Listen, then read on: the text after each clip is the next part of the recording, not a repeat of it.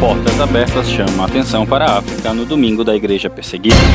Católicos comemoram 100 anos das aparições de Nossa Senhora em Fátima. Missionários traduzem histórias bíblicas em Angola. Extra, extra, extra, extra, o mundo acabará amanhã de manhã. Está no ar o Fora do Éden, porque depois da queda a vida vira notícia. Uma produção do Bibotalk a arca vem, singrando cestrosamente o oceano sereno que circunda as planícies da costa dessa internet de quem diria. Nós paramos aqui e abrimos as portas impermeáveis dessa embarcação para receber você, ouvinte a quem estimamos, para fazer um tour, um safari aquático pelas notícias que a gente trouxe lá de longe aqui para você. Este é o Fora do Éden, o podcast de notícias do site bibotalk.com.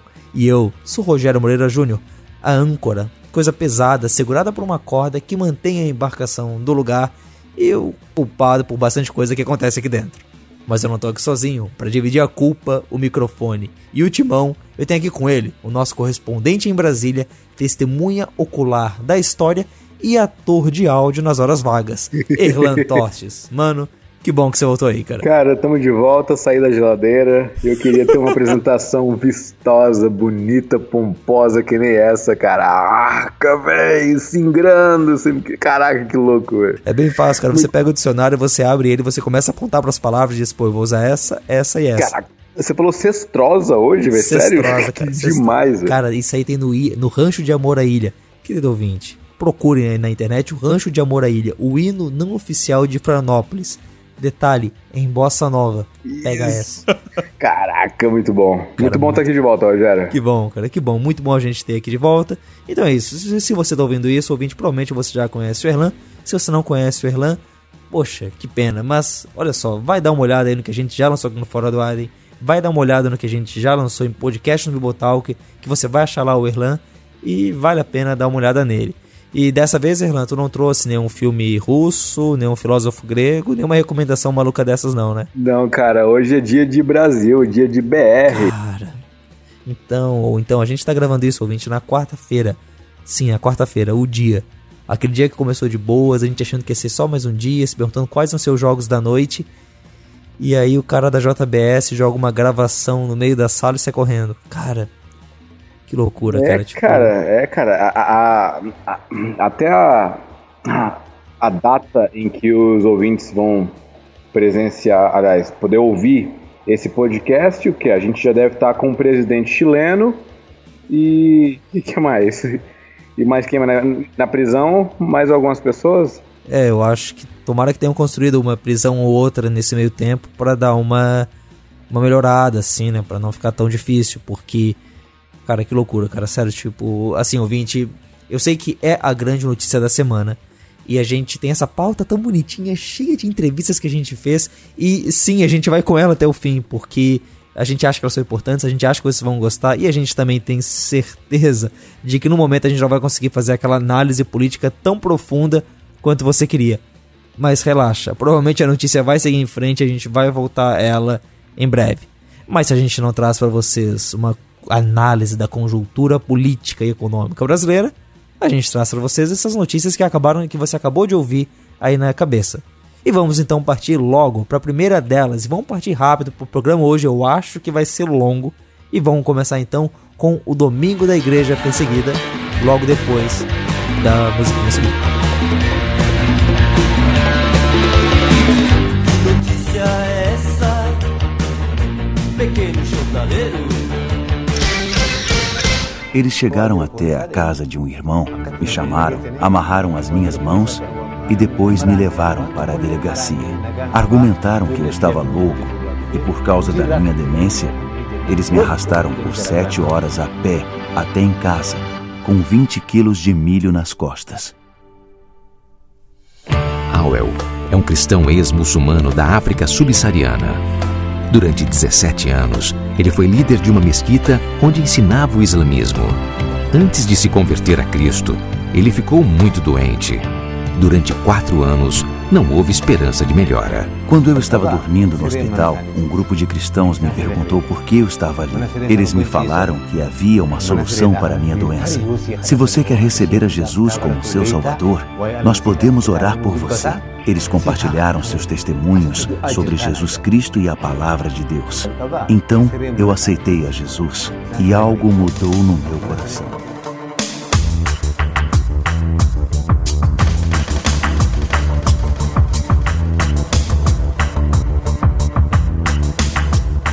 Provavelmente eu não preciso te apresentar o Portas Abertas. Essa organização que já está aí há décadas servindo a igreja perseguida pelo mundo e que foi fundada pelo irmão André. Esse cara que tem uma história fantástica de levar as Bíblias para os países onde ela não era permitida e de estar tá apoiando esses irmãos que, né, de dar voz a esses irmãos que sofriam por governos ou por grupos contrários ao evangelho.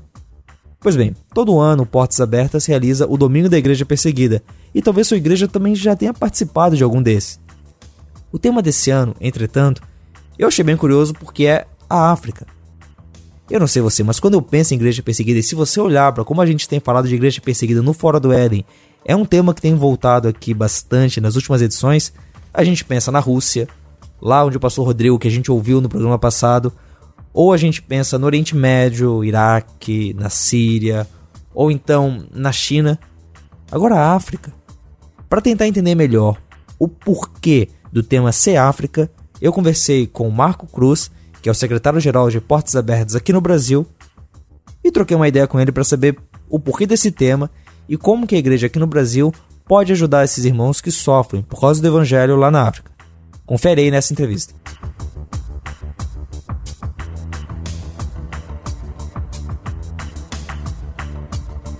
Então, Marco, em primeiro lugar, muito obrigado por estar aqui com a gente.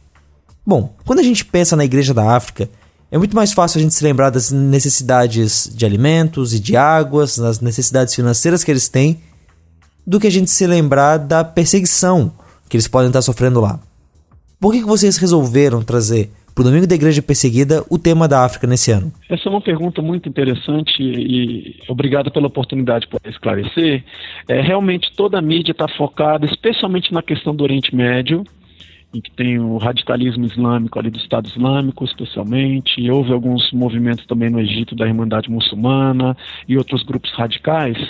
É, Coreia do Norte, né, que há 15 anos, segundo a nossa lista, é o país mais perseguidor. Sim, sim. Mas na África, especialmente no continente africano, na África subsaariana, é, a perseguição tem crescido muito ao longo dos anos.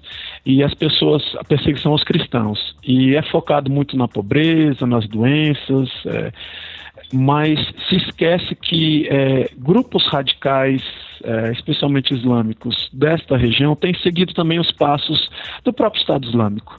E a perseguição aos cristãos ao longo dos anos tem se intensificado nessa região. Essa é uma região esquecida em relação aos cristãos. Por isso que é, o foco é, do nosso Domingo da Igreja Perseguida, DIP, é na África subsaariana.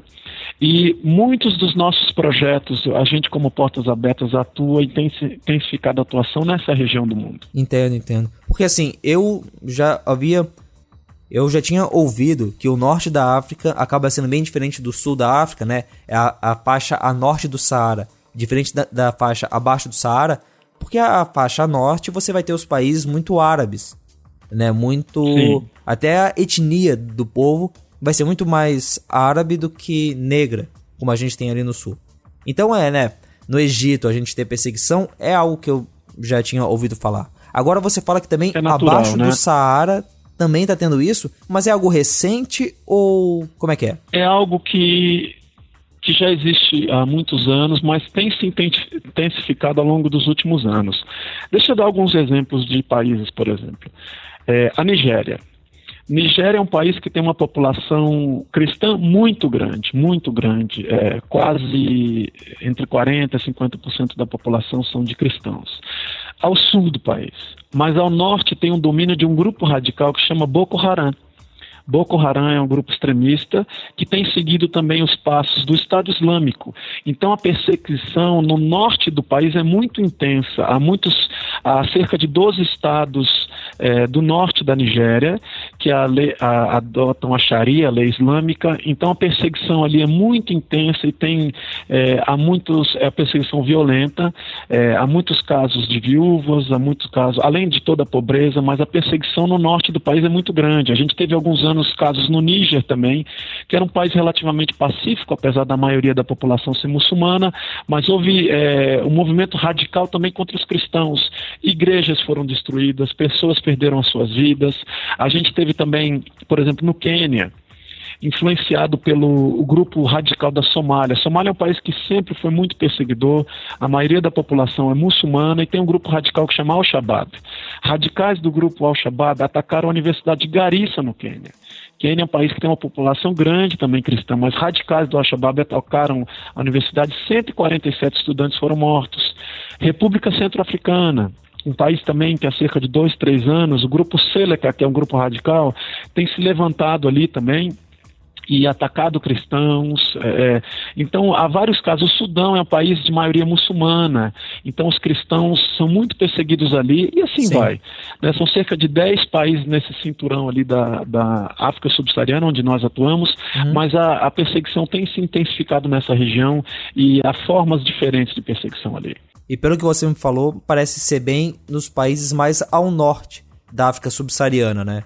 não tanto os países ali no sul, como a Namíbia, África do Sul, Moçambique. São mais os países que ficam é, ao norte da África subsaariana, na África subsaariana, mas mais sim. próximos ao Saara mesmo. Sim, é. sim. E assim, quando você fala que, ah, por exemplo, uma parte da população é cristã, o que a gente tem muito nesses lugares, é, pela própria formação da África, são essas etnias que brigam entre si. E às vezes você vai ter, pelo menos eu tenho essa impressão, de que o que a gente chama aqui no Ocidente de uma etnia cristã ou um povo cristão, uma cidade cristã, é mais um cristão cultural, mais um cristão que foi influenciado pela cultura cristã, do que efetivamente pessoas que sofrem, digamos, como na China, a gente tem os cristãos que, por se converterem à fé cristã, acabam sendo perseguidos. Qual é a sua impressão sobre isso? Eu não sou especialista que, nessa questão, mas posso falar um pouco da, da pela experiência e nosso trabalho. É, assim como no Brasil, na África há muitos cristãos nominais. Né? Pessoas que, por tradição, por questões familiares, são cristãos nominais. É, e na África é um pouco mais difícil porque a gente não tem pesquisas tão profundas e, e com tanta credibilidade em relação à igreja. É, saiu uma pesquisa recente aqui no Brasil, numa revista conceituada, que daqui a alguns anos é, a África será o continente onde haverá a maior população cristã.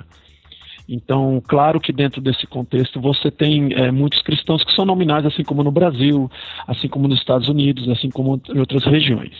É, o desafio na África, por isso que nós investimos muito em treinamento na África, Brasil também, mas na África mais, é que a igreja, a liderança da igreja cresça com uma base teológica forte, é, esteja preparada para a perseguição, resposta à perseguição é, biblicamente. Então, é, nós investimos muito na África subsaariana no treinamento de pastores e líderes, exatamente para que os líderes, a gente acredita é, que capacitando os líderes para perseguição, para que tenham uma, uma, fé baseada na Bíblia, é, eles possam multiplicar isso para os membros das igrejas e a igreja seja uma igreja mais saudável, que não seja só uma igreja apenas de tradição, mas seja uma igreja que as pessoas vivem o Evangelho de Cristo, ou pelo menos busquem viver com o Evangelho de Cristo. Mas com certeza também cristãos nominais entre eles, como há no Brasil e em outras regiões também do globo.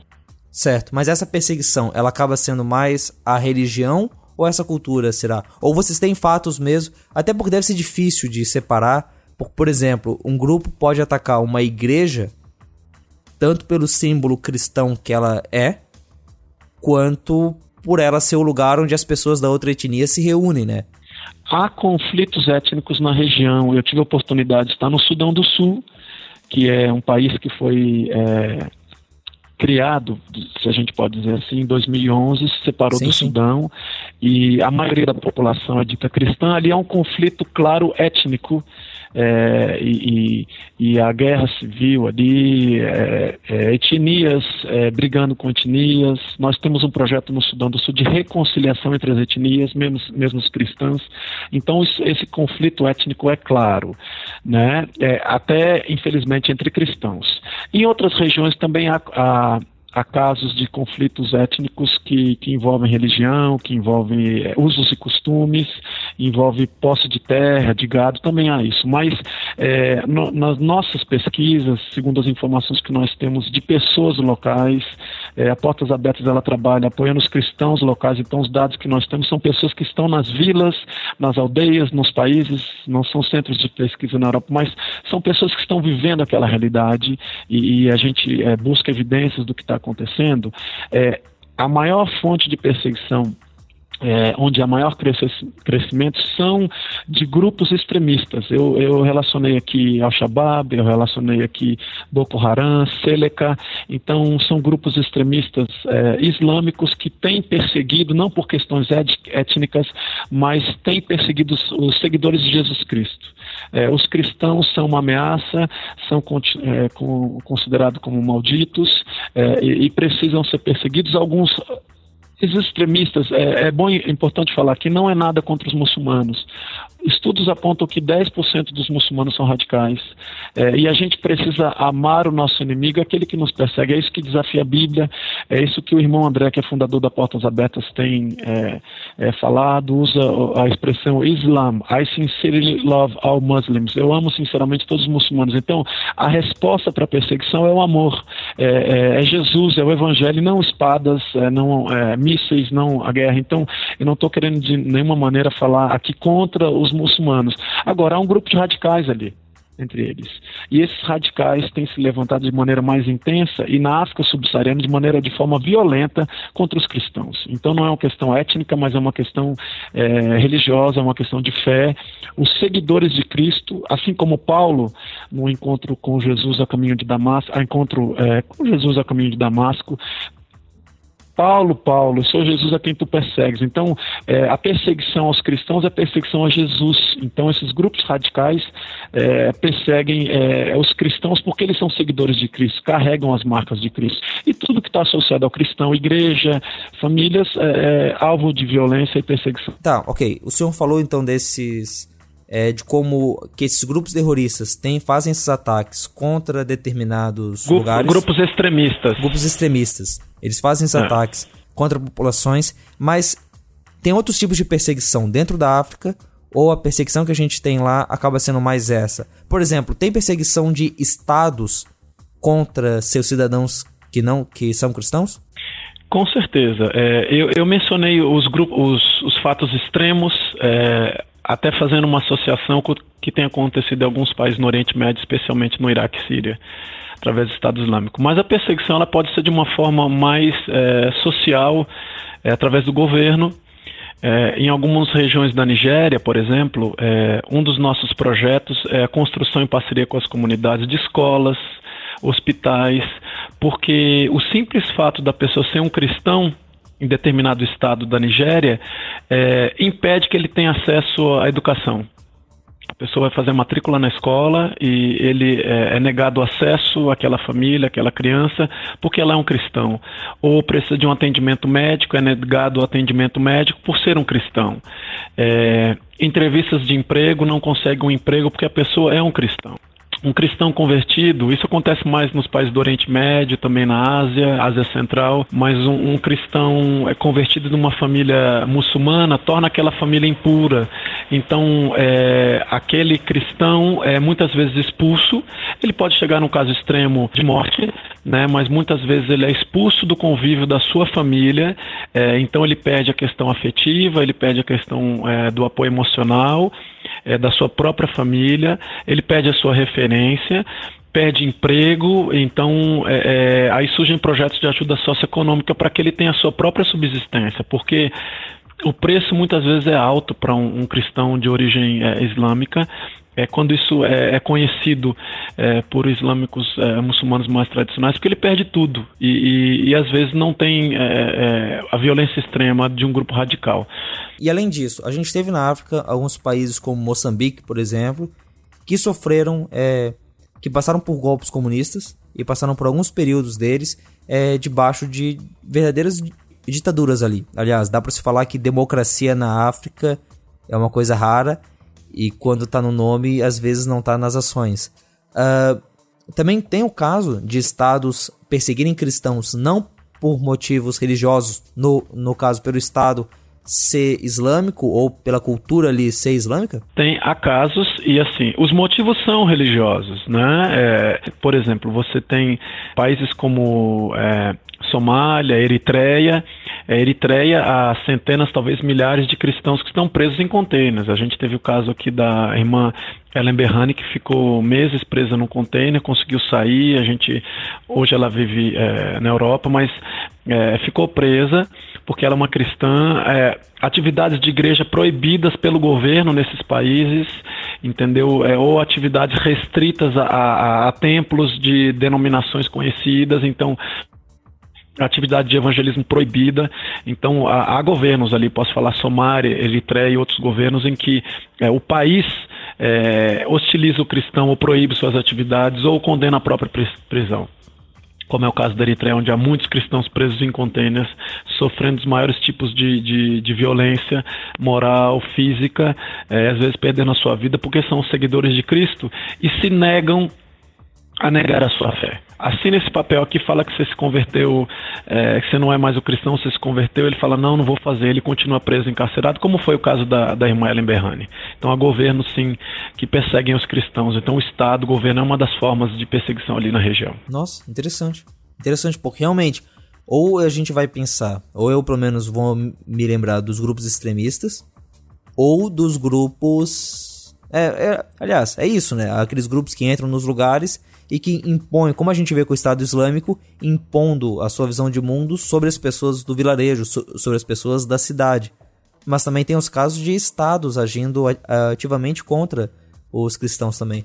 Como é que você compara essa perseguição com aquilo que a gente tem nos outros continentes? Acaba sendo bem parecido com o que acontece no Oriente Médio, com alguns países lá? Ao longo dos anos, a, a perseguição é, na África subsaariana, é, especialmente alguns países que eu já mencionei, ela tem se assemelhado é, à perseguição que tem acontecido no Oriente Médio devido ao extremismo dos radicais. Né? Então ela tem se tornado mais extrema e mais violenta. Então, nesse aspecto, ela se assemelha ao que tem acontecido em algumas regiões do Oriente Médio, sim.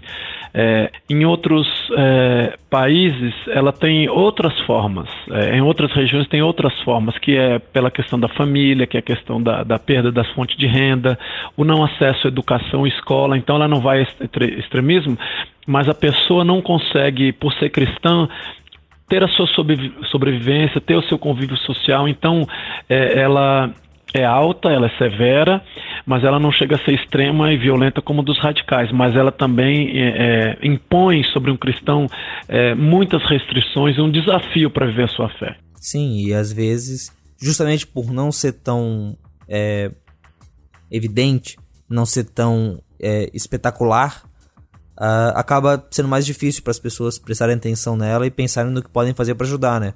Exatamente. A gente, a mídia dá muita ênfase à violência, a quantos foram martirizados, mas é, há vários outros tipos de perseguição que acontecem é, que nem, às vezes não envolve só a violência entendeu? É, você ser privado de educação, você ser privado do convívio social, você ser privado de, de trabalho por você ser um seguidor de Jesus Cristo, você está privado de uma subsistência, de uma vida digna.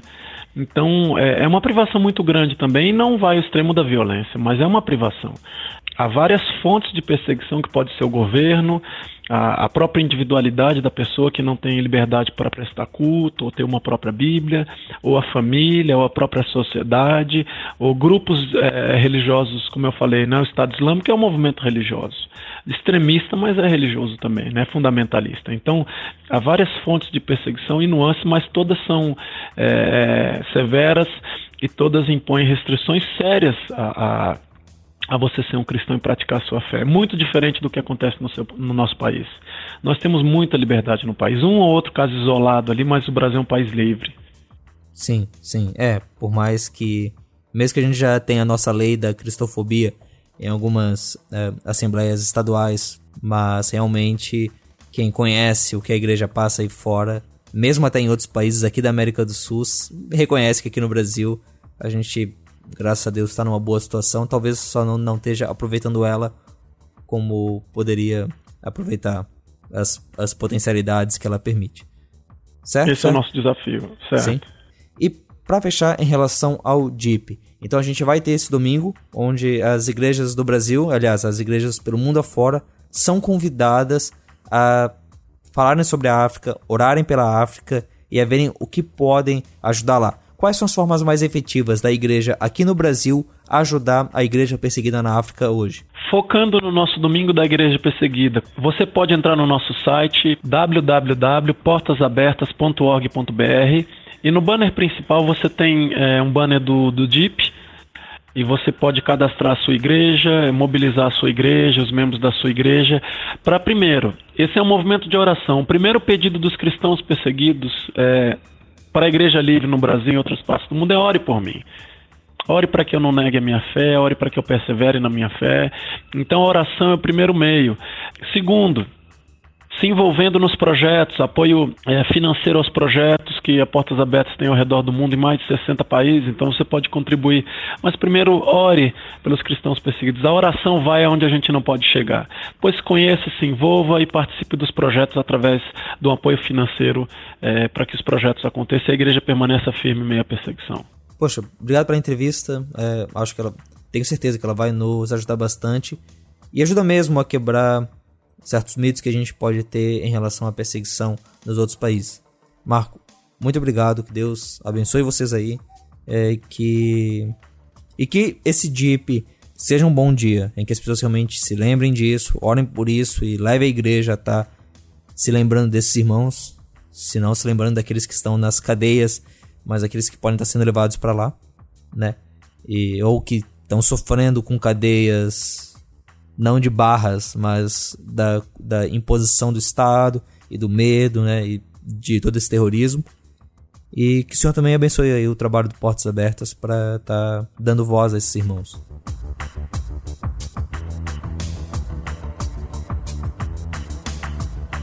Eu não sei você, cara, mas uma coisa que me que eu gostei muito de ouvir dele nessa entrevista, entre várias informações novas que ele trouxe, entre nessa perspectiva nova que ele conseguiu nos trazer, foi a de que para você servir uma igreja perseguida, você tem que dar para os pastores e para os membros teologia. Você tem que fortalecer a fé deles para que eles não caiam, para que eles não se de desviem. Cara, não, e, o legal é ver que isso, isso não se aplica apenas a uma comunidade longínqua na, na África subsaariana ou, ou na ou no interior da China e etc. Isso se aplica à, à, metrópole, aqui, a cidade, as igrejas em que a gente congrega, as igrejas que a gente vê na nossa cidade. Você quer uma igreja forte, uma igreja estruturada, é teologia, não, não necessariamente a, a, teologia acadêmica, né, de, de é, mas, mas a teologia mesmo, o estudo da palavra, né, isso aí é, é algo que tá, há dois mil anos a mesma mensagem está sendo proclamada, é que o povo sofre por falta de conhecimento, é que Raiz não conhecendo as escrituras. Cara, isso é muito, muito verdade. E, e é, é, legal você ter ressaltado esse ponto, né? Porque assim, desde que eu me converti, foi lá em 2003 que eu uh, me tornei que, batista, eu ouço, né, que a janela 1040 não foi alcançada, tá cheia de povos que nunca ouviram do evangelho. Eu tô ouvindo isso muito tempo e assim, estamos em 2017 e isso ainda é realidade. Né? Então, é, eu sempre ouvi que missão ela é feita dos pés dos, do que vão, das mãos dos que oram e do bol, dos bolsos do, dos que ficam. Né? Então, uh, é, é, muito fácil, a, às vezes, a gente é, se compadecer com, com a missão, com o próprio domingo da igreja perseguida, né? Mas você tem apoiado os seus missionários locais, as pessoas que da sua comunidade que foram, né? Então, é, a, a, o apoio né, em oração e financeiro, sobretudo, é, é, muito importante também, né? É legal a gente se conscientizar disso. Sim, sim, porque uma forma da gente poder servir esses irmãos tanto nos países onde há perseguição, quanto nos outros países onde é mais fácil pregar o evangelho, mas é garantir que eles tenham aquilo que é necessário para poder sobreviver, né? Porque é, financeiramente, por um lado, é, em termos de oração, e até, Erlan, uma coisa que um tempo atrás a gente mandou os, os missionários para Portugal, eles acabaram voltando, e uma coisa que eles comentaram quando eles iam é sobre o apoio emocional. Porque o missionário lá, o que ele precisa às vezes é de chegar alguém que fale com ele e diga, cara, como é que você tá? O que, que eu posso orar por ti? Como é que eu posso te ajudar? Não só financeiramente, mas conversando contigo, te ajudando, porque às vezes o cara tá lá e não tem, não tem um apoio. Não tem, é, às vezes ele não, não tem nenhum pastor na cidade onde ele tá para quem ele possa confessar pecado, para quem ele possa abrir o coração, para quem ele possa, é, né, tipo, ele tá o tempo todo com os membros com quem ele tem que ser forte e tem que ajudar. Então esse apoio também é uma coisa importante. E claro, poxa, se você está num país, se você sabe de um missionário que está num país onde há perseguição, muito mais, né? Você poder ir lá e ajudar e tá ajudando a pessoa a não sofrer, a não sucumbir diante das dificuldades que ela já tem que enfrentar, né? Então, aliás, sobre o domingo da igreja perseguida, é bom deixar claro, é, para as igrejas, para as pessoas que se colocam como divulgadores, organizadores do, do Domingo da Igreja Perseguida na cidade, o Portas Abertas manda um kit. Então você pode entrar lá no site até o dia 26, ou seja, até uma semana depois da data de publicação desse podcast, você pode se inscrever e o que eles garantem é, até o dia 26, provavelmente você vai receber o kit. Torcemos que os correios ajudem, né? Mas, então se você quer, você pode ir lá. Entra ali, faz isso e sirva a igreja nessa divulgação e nessa conscientização dos nossos irmãos, né? E que a gente possa orar e que a gente possa colocar diante de Deus e se colocar à disposição para a forma como a gente puder ajudar. Assim, um dado interessante, a perseguição atinge cerca de 215 milhões de cristãos hoje. Cara, é, quando a gente fala assim, ó, ó, ore pelo Brasil, né? Existe um Brasil fora do Brasil sendo perseguido.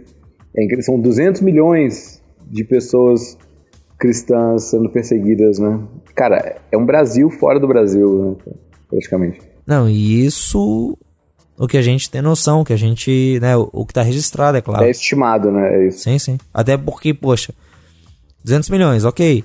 Mas só se você, se, se você só olhar a China, que é um país que reúne tanto uma população enorme quanto um governo que é bem anti-evangelho, né? Tipo, 200 milhões ah, parece até pouco. É verdade. Francisco chegou hoje à cidade portuguesa de Fátima para comemorar o centenário das aparições da Virgem Maria. Essas são imagens ao vivo da tradicional procissão das velas. O Papa Francisco deixou o local agora há pouco, mas milhares de fiéis continuam a oração noturna do Rosário. Na chegada, Francisco quebrou o protocolo ao descer do Papa Móvel e caminhar entre os fiéis. O Papa rezou em silêncio em frente à imagem da Virgem na Capela das Aparições, onde, segundo a tradição, Maria teria aparecido a três jovens pastores em 1917.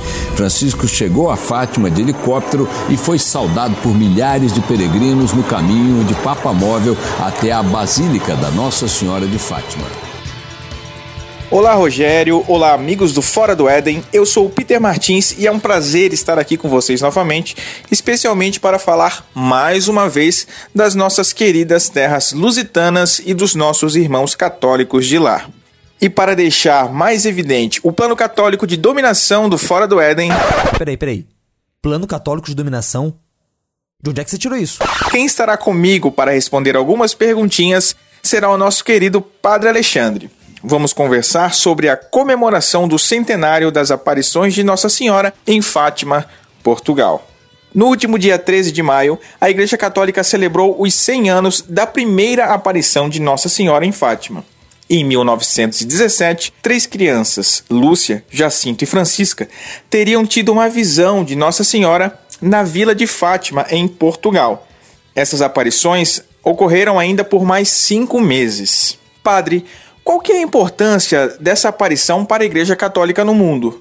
Ou será que é algo mais restrito a Portugal e aos países de língua portuguesa? Salve Peter, salve Rogério, demais participantes e ouvintes do Fora do Éden. A primeira coisa que eu gostaria de esclarecer é que as aparições elas não têm peso de revelação É, a revelação se deu em Jesus Cristo e um dos critérios para você saber se uma aparição de fato é autêntica, é, ou seja, serve para alguma coisa, é justamente se ela está de acordo com a doutrina da Igreja Católica e com as Sagradas Escrituras. Portanto, antes de tudo, as aparições são sempre pessoais. É, em torno da experiência mística de uma pessoa ou de um grupo se desenvolve uma devoção é, sempre ali com, com, essa, com esse acompanhamento da igreja para que, sobretudo, não se fuja da doutrina.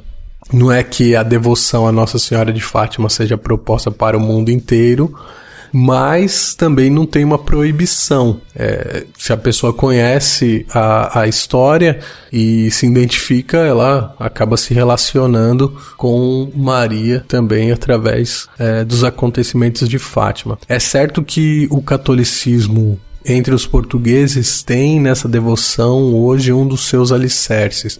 E o conteúdo das mensagens de Fátima acabam repercutindo eh, no mundo inteiro. Então tem sim um certo aspecto universal. Uma outra coisa interessante é que Fátima era o nome da filha mais nova do profeta Maomé, né, profeta para o islamismo. E também foi casada com o primeiro califa segundo a tradição xiita, que é o Ali ibn Abi Talib, que é uma figura importantíssima uh, dentro do, do mundo muçulmano. E o que faz também com que a devoção de Fátima atinja também alguns muçulmanos. Né? A gente escuta história de é, muçulmanos que vão até Fátima, inclusive pagar promessa, é, fazem a peregrinação a Fátima. Mas isso para dizer que Portugal é um, um, um ponto de encontro do mundo, né? Seja por essa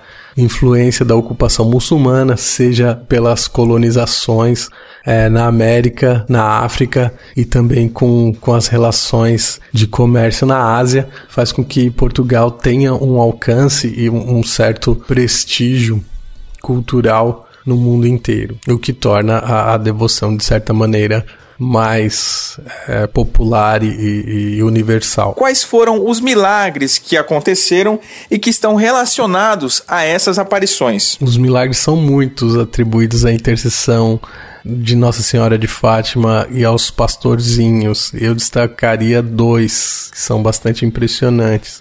Primeiro relacionado a João Paulo II, que sofreu um tiro em 13 de maio de 81, e o próprio Papa dizia que tinha escapado das garras da morte através da intercessão de Nossa Senhora. E agora, mais recente, veio a público uh, um milagre atribuído aos pastorzinhos, uh, Francisco e Jacinta, que inclusive foi um dos milagres que, que foi reconhecido para a canonização das crianças, que é do menino Lucas, que é brasileiro, que tinha 5 anos de idade quando caiu de uma janela, numa queda de quase 7 metros de altura é, teve um traumatismo craniano, perdeu parte da massa cerebral, inclusive. Após o tratamento, a intervenção dos médicos, já tido com poucas esperanças de sobrevivência, mas é, umas irmãs que atuavam no hospital onde ele foi hospitalizado pediram intercessão dos beatos na época, Francisco e Jacinta, e o menino sobreviveu e, e foi atribuído então os milagres a eles, né? E o segundo pai do Lucas, é, ele é o mesmo de antes do acidente, né? Não, não houve sequer sequelas é, do acontecimento. Padre, parece que há um certo misticismo sobre as profecias que as crianças teriam ouvido. Até que ponto isso é lenda e até que ponto é verdade?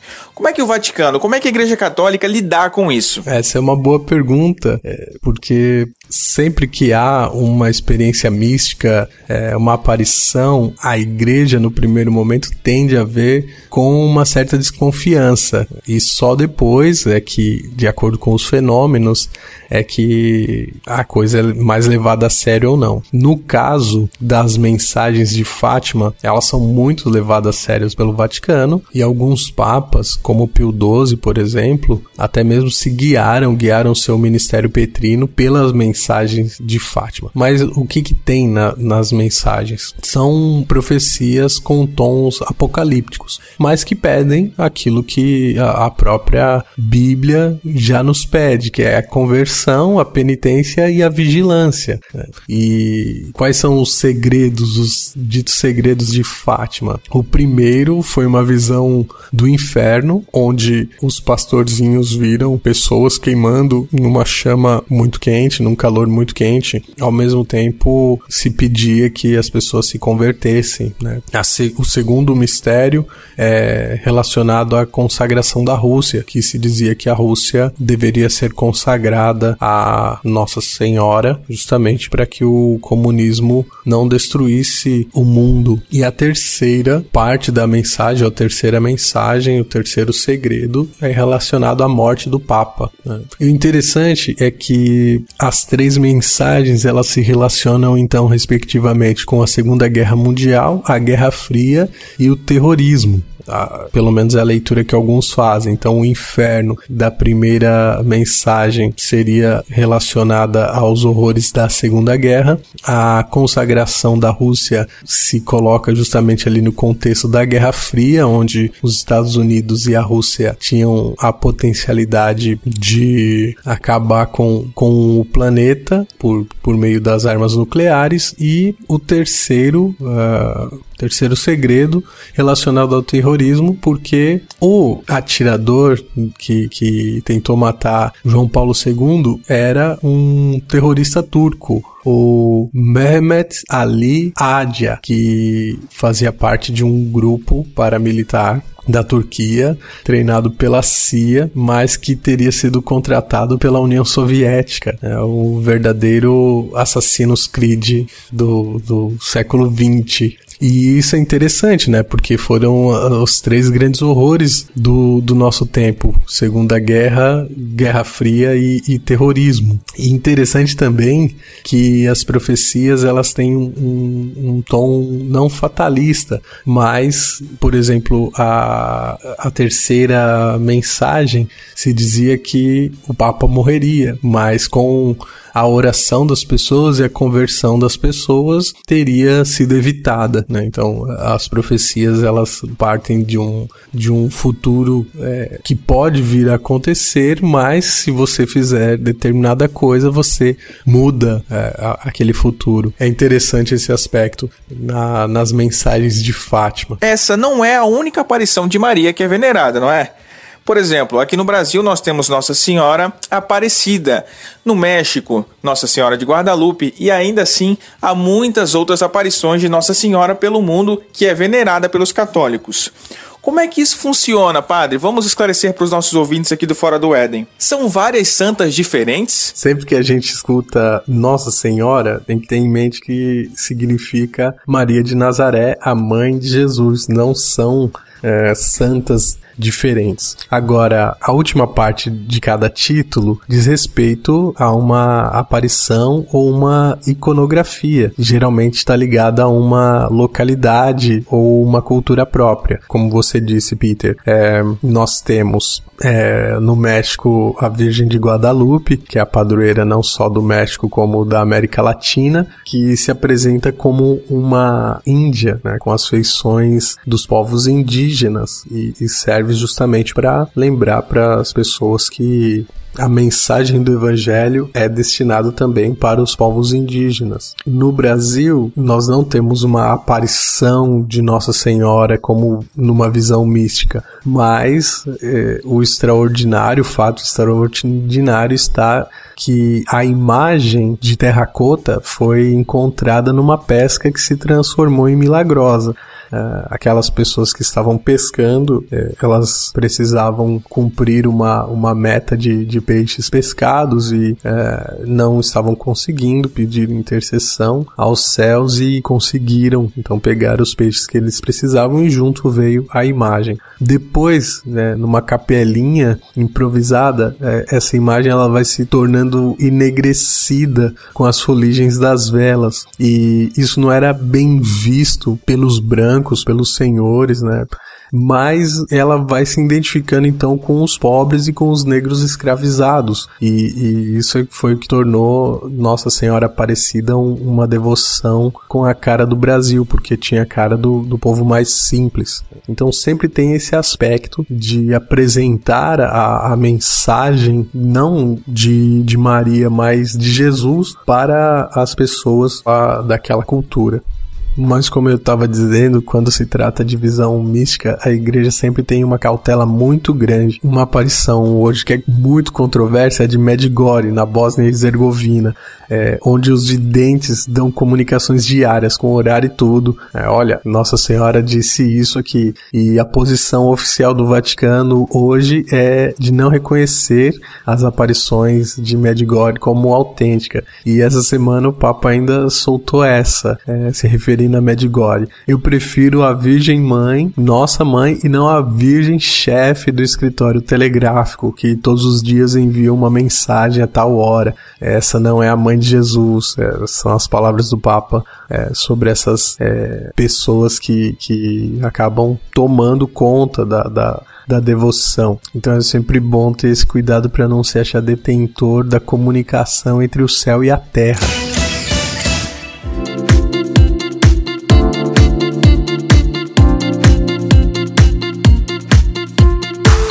Vamos então para o Caixinha de Promessas, o nosso bloco de notícias curtas, em que a gente traz aqui para vocês, ok, não vai ter entrevista, não vai ter nada muito grande, mas tem aqui alguns fatos que você pode saber e pelos quais você pode estar orando, você pode estar pensando e criando sua opinião aí. E você ouviu certo, Caixinha de Promessas, e não, como eu disse no último programa, Arca de Notícias. Por que essas mudanças todas? Eu recebi um e-mail. Sim, lá no meio do monte de e-mails que a gente recebe do Trello, do Mercado Livre, do Feedly e de vários sites com mensagens bem importantes, eu recebi um e-mail de um ouvinte do Williams Porto. Williams que mora lá em Buenos Aires, trabalha no Museu a Museu. Vai lá, Erlan, diz se o, se o espanhol tá certo aí. Museu Argentino de Ciências Naturais. Acho que falta um pouco de soberba, né? É, é falou um, um pouquinho de. é engraçado, eu vi uma frase hoje é, dizendo assim: é, quem anda com o nariz empinado deixa a garganta exposta. Eu só queria falar isso mesmo.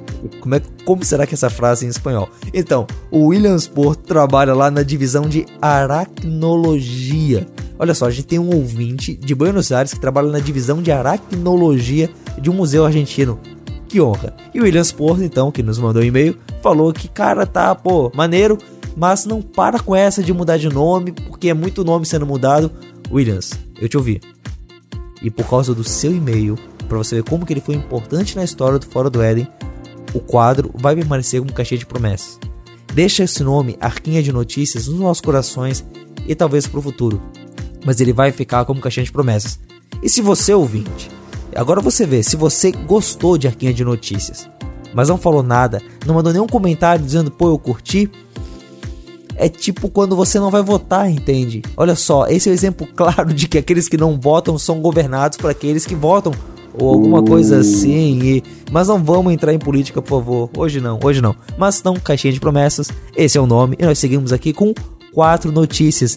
Essa semana, essa quinzena eu coloquei o pessoal lá da redação, o Derli, o Wilson, o Ronaldo, para trabalhar e eles mostraram o serviço.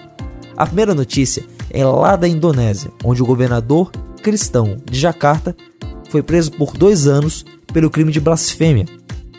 O que acontece é o seguinte: Jacarta, capital da Indonésia, já é, a Indonésia é um país de maioria muçulmana, o que é bem curioso se você pensar, porque a Indonésia, imagina agora o mapa do mundo, certo? Então você tem ali a China, a Índia, você tem mais embaixo a Austrália, e entre os dois tem aquele monte de ilhota, né? A Indonésia fica bem no meio, ao sul ali da Coreia e ao norte da Austrália. ela fica perto ali do Timor-Leste, uh, mas a Indo Indonésia fica naquela meiuca e fica bem longe do Oriente Médio, mas é um país onde 87,2% da população é muçulmana, segundo o SEA World Factbook. Esse governador de Jakarta, então, diferente dessa maioria que é muçulmana, é cristão. E mais do que isso, é chinês. É, o pessoal fala muito que ele tem duas minorias, tanto ser cristão quanto ser chinês. E, e isso trouxe alguns problemas para ele. Porque no começo do ano passado, em setembro, ele citou lá um verso do Alcorão dizendo que as pessoas não deviam se guiar por ele para pensar que eh, os islâmicos não podem ser governados por cristãos. Imagina, havia uma, um uso político, digamos, do Alcorão ali, e aqui a gente não é especialista no Alcorão para dizer se estava certo ou não, em, do pessoal que estava é, usando um versículo para dizer que um não, um não muçulmano não poderia governar eles. Então ele falou esse versículo e foi acusado e condenado pelo crime de blasfêmia. Então ele vai ser condenado por dois anos de prisão. Deixou o cargo de governador de Jacarta e, cara, que loucura, né? Tipo, alguns órgãos internacionais entraram nessa, dizendo que houve que isso foi errado, que isso foi uma perseguição religiosa mesmo. Segundo Portas Abertas, tem essa perseguição lá na Indonésia e não é de hoje. Tanto os cristãos do país quanto os estrangeiros, eles até têm uma liberdade em cultuar, mas isso nas cidades grandes. Já no interior, se você é cristão, isso pode ser um perigo para você. Você pode estar tá sendo monitorado e sofrer tanto prisão domiciliar quanto abuso mental. Então, vamos orar por esse irmão, vamos orar por esse governador, para que o Senhor dê graça a ele, para que o Senhor é, console ele e a família dele e possa abençoar também o pessoal lá, os cristãos lá na Indonésia, né? Cara, que zoado, cara. Tipo, é claro que nós, como brasileiros, a gente logo pensaria, né, Erlan? Que por ser político o cara não ia ser preso, né? Mas lá parece que essa impunidade não funciona. É, não tem foro privilegiado, não pois tem, é, cara. tem nada, né? E, e, e é engraçado que a, a sentença foi imediata, né? Assim que ele foi julgado, ele já foi para prisão, né? Foram dois anos de prisão que Sim. ele está condenado. Sem recurso. Eu tava vendo na matéria do G1, né, sobre isso, que ele ganhou uma popularidade grande na, na, cidade por conta de sua, do seu rampante contra a corrupção. Ele era- era uma oposição a, aos lobos que, que tinham na, na política de Jacarta. E é uma pena que ele perde a sua popularidade agora com essa declaração polêmica, né? E, e- e acaba, acaba sendo um cristão a menos na política de Jacarta, né? Pelo menos alguém que pode influenciar positivamente, Uhum. porque é isso que nós esperamos de todo cristão, Sim. que, que influencie positivamente onde quer que ele esteja, em qualquer esfera da sociedade que ele esteja, ali ah, é um a menos ah, e que nós po- po- possamos também orar por ele. Sim, sim. É, e nesse caso aqui, cara, fica aquela dúvida, né? Claro, que é até que ponto é, ele realmente. Bom, até que ponto é justo alguém ser preso por crime de blasfêmia, em primeiro lugar. Depois, se ele realmente cometeu esse crime, ou se foi só uma desculpa que arranjaram pra tirar o cara de lá, né? É, Só uma desculpa que arranjaram pra, pra dar um golpe nele. Porque, pelo fato do cara ser cristão e isso incomodar algumas pessoas, algumas pessoas poderosas lá, meu, arranja, tira esse cara daí, arranja um jeito pra fazer isso, né? Que o senhor tenha misericórdia lá desse governador. Ou a, a gente não falou o nome dele, Bazuki Tijaraja Purnama. Provavelmente a pronúncia tá errada, mas você aí que sabe indonésio, conversa aí com a gente, vamos resolver essa. Nos explica como é que a gente fala esse nome. Código de obras sancionado por Dória prevê desconto de 90% em multas a igrejas. Ô, que benção. Olha só, o prefeito, o recém-empossado prefeito de São Paulo, João Dória, eh, sancionou um, um- o novo Código de Obras e Edificações para a cidade de São Paulo. Então, mas o que que isso tem a ver com, com a igreja? Se você está construindo, construiu ou pensa em construir ou reformar a sua igreja, Então isso tem tudo a ver. Isso aí lá em São Paulo, pelo menos, né? Se você Em também tá São fora de São Paulo, Paulo, well, o Dória ainda não é presidente. o, o Geraldo Alckmin não curtiu essa. Então, é, é interessante, né? Porque ah, esse código de obras ah, nem é projeto do Dória, era, era do Haddad. Sim, sim. E tava parado e tal, ficou um tempo lá na- nas gavetas, e aí foi agora desengavetado e aí sancionado. E ele regula a- as multas né, que vão ser aplicadas para aqueles que infringirem o, o- o regulamento. Sim. E, de acordo com as novas regras, foi estabelecida uma redução de até 90% das multas que, porventura, forem aplicadas a templos religiosos. Tá, então, tipo, é. Se eu tenho uma igreja, eu fiz alguma coisa e ela tá fora do código de obras da prefeitura, eu levaria uma multa, certo? Isso. E aí, gra- se eu sou, se essa obra tá acontecendo, se é uma obra num prédio religioso, eu vou ter um eu vou ter direito a um desconto dessa multa? Basicamente é isso. Se, eh, pode chegar até 90%. Eh, com, com essas novas regras, ah, a multa, por exemplo, de não obtenção de um certificado junto à prefeitura, eh, hoje chega a, quase que a 600 reais por metro quadrado. Então, tipo, um templo suntuoso, algum templo de Salomão, Né? Só como isso pode chegar exemplo. a valores. É, pode chegar a valores altíssimos, né? Então, se alguma igreja na cidade de São Paulo tiver é, com falta é, com corpo de bombeiros, a multa vai ser paga no máximo 60 reais. De É, 600 10%. reais para 60 reais. O patrão ficou maluco, Rogério. É um desconto, é um desconto. Poxa. Cara, e além disso, eles vão ter mais prazos também pra regularizar a parada, né? É, o, o prazo normal hoje é o que? Cinco dias e para templos religiosos pode chegar até 15 dias. Cara, poxa, é. Assim, é claro que aí a gente entra numa seara e a gente vai ter que trazer alguma hora alguém aqui no Fora do Éden pra falar disso com calma. Que é a questão das igrejas e dos impostos. Né? Tanto que tem uma lei, ela tá circulando na, na Câmara faz um tempo.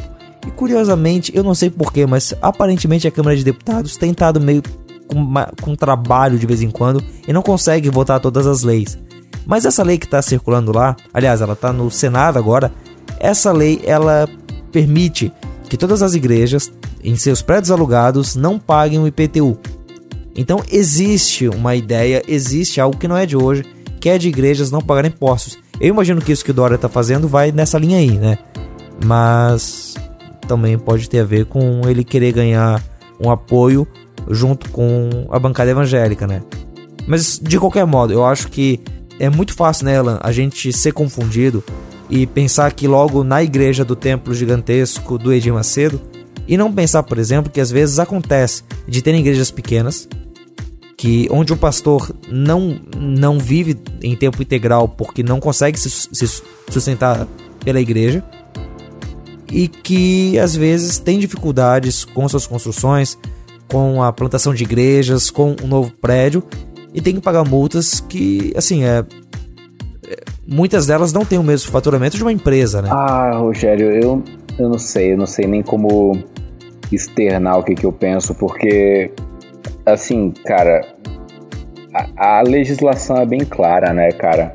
Então, assim, um dos trabalhos da plantação de igreja, além do, do de toda a, a, seara com a comunidade, de todo o asseio do, do pastor ou do líder em, em, em pregar o evangelho, assim, toda a questão uh, ministerial envolve também as questões legais, né, cara? Então, é meio que, assim, pré-requisito a pessoa saber do, do código de obras, tem que ter uh, os requisitos mínimos de segurança dentro do local, tem que estar tá, uh, um, um, um, atestado de, de, de confiabilidade e segurança dentro do local. Então, assim, olha, eu acho interessante, é uma redução por conta do caráter filantrópico que a igreja tem. Sim. Mas, por outro lado, tem muita igreja que se der algum algum se tiver alguma fiação solta ali, pegar fogo, o pessoal morre mesmo sem ter como Sim. sair, entendeu? Sim. Tipo boate kiss Sim. dentro da igreja, entendeu? Então, eu não sei, eu não sei até que ponto isso beneficia a, a maior parte da população, não. Não sei. O que você acha? Quando teve o esquema da Bot Kiss, a gente tinha lá na igreja um forro que era parecido com o que havia lá no Rio Grande do Sul. E não que a gente usasse fogos de artifício dentro da igreja, nem que ela fosse tão avivada assim pra pegar fogo, não é isso. Mas assim, os pastores foi interessante né, que os pastores eles fizeram um trabalho de ir o pessoal lá, lá da igreja, os diáconos e tal, tiraram esse forro todo. Então a gente teve algumas semanas daquela reverberação estranha no teto, né? Daquele som estranho ali na música. E colocamos outro, colocamos uma porta de incêndio em outro lugar pra gente poder sair. Realmente, né? Tipo, a gente não pode. São pessoas que estão ali dentro tem algumas regras, algumas coisas que devem ser feitas para garantir a segurança, né? Então, que a gente siga isso e não precisa não precise pagar multa né, para os lugares. E também lá em São Paulo, a Universidade Mackenzie abriu o Centro de Pesquisa em Design Inteligente. Pois é, se você escuta o Bibotalk, você já ouviu, já chegou em você provavelmente essa discussão aí do design inteligente. E já fizeram um episódio tanto com o Adalto Lourenço, quanto com o Emily, quanto com o Pirula e o Atila, falando sobre a evolução. Então, ah, há um debate na ciência hoje sobre se design inteligente é ciência ou não. E se você pode fazer ciência ou não. E nisso, uma, a Mackenzie, que é uma universidade ligada à Igreja Presbiteriana, o próprio Augusto Nicodemus já foi chanceler lá da Mackenzie. Ela abriu um centro de pesquisa que tem esse objetivo de promover o estudo dessas evidências, principalmente do conceito do design da complexidade redutível, que é uma ideia bem forte ali entre o pessoal do design inteligente. Ele foi feito em parceria com o Instituto Discovery lá dos Estados Unidos e começa a funcionar então é, promovendo esse diálogo e tentando né, fazer essa ligação entre a fé e a ciência. Se você se interessa por esse assunto, eu recomendo muito que você escute o BTcast sobre a ABC2, é, o Fé Cristã em Ciência. Ele foi lançado faz uns dois meses, eu acho. E também eu coloquei aqui embaixo, nesse post, alguns livros que, bom, eu gosto bastante desse tema, principalmente do assunto da evolução em si. E tem alguns livros que eu li que me ajudaram a chegar em algumas conclusões que hoje me são úteis. Então dá uma olhada aqui, são livros principalmente do Alistair McGrath, esse cara é muito bom. E também do Philip Johnson, ele não é cientista, mas ele é um advogado, ele faz uma análise dos argumentos em relação ao evolucionismo, em relação ao criacionismo. Se você se interessa por isso, eu recomendo fortemente foram livros que me ajudaram bastante, dá pra você fazer um diálogo ali. Mas bom, sobre esse centro, é. Bom, que pelo menos ele promova, né, Erlan? O fim daquele papo de que o pessoal de design inteligente não faz pesquisa, né? Que o pessoal lá possa fazer pesquisa de verdade e fazer ciência de verdade, né? É, cara, uma das grandes acusações uh, a respeito do design inteligente é que Uh, cadê as publicações? Cadê Sim. a ciência de verdade, os papers? Então agora uh, existe um centro, existe alguma Sim. coisa que incentive a produção científica. Uh, o, e, e, assim, eu acho interessante quando eu, eu li lá a, a, matéria da Folha falando sobre isso, foram algumas, algumas declarações de especialistas, né, professores, etc., de outras universidades, né, como o FMG, o FRGS, a PUC, falando que é um desserviço, falando que é uma desonestidade intelectual, é triste, é preocupante, etc.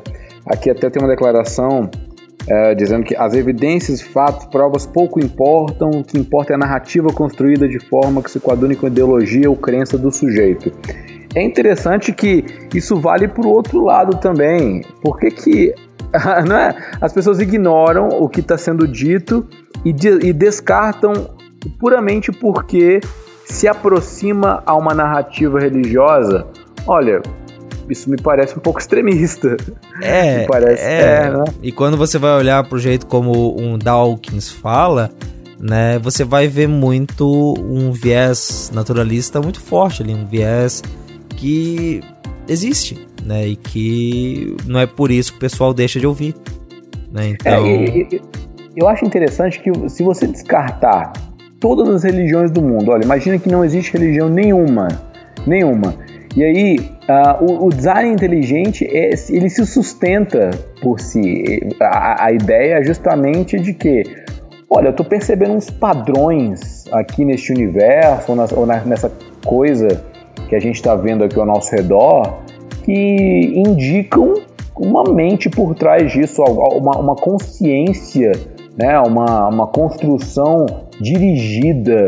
Interessante, mas será que existe alguma coisa mesmo que criou isso? Então, é, é, inicia-se uma pesquisa através desse pressuposto. É um pressuposto muito lógico e, e válido. Eu não, eu não entendo.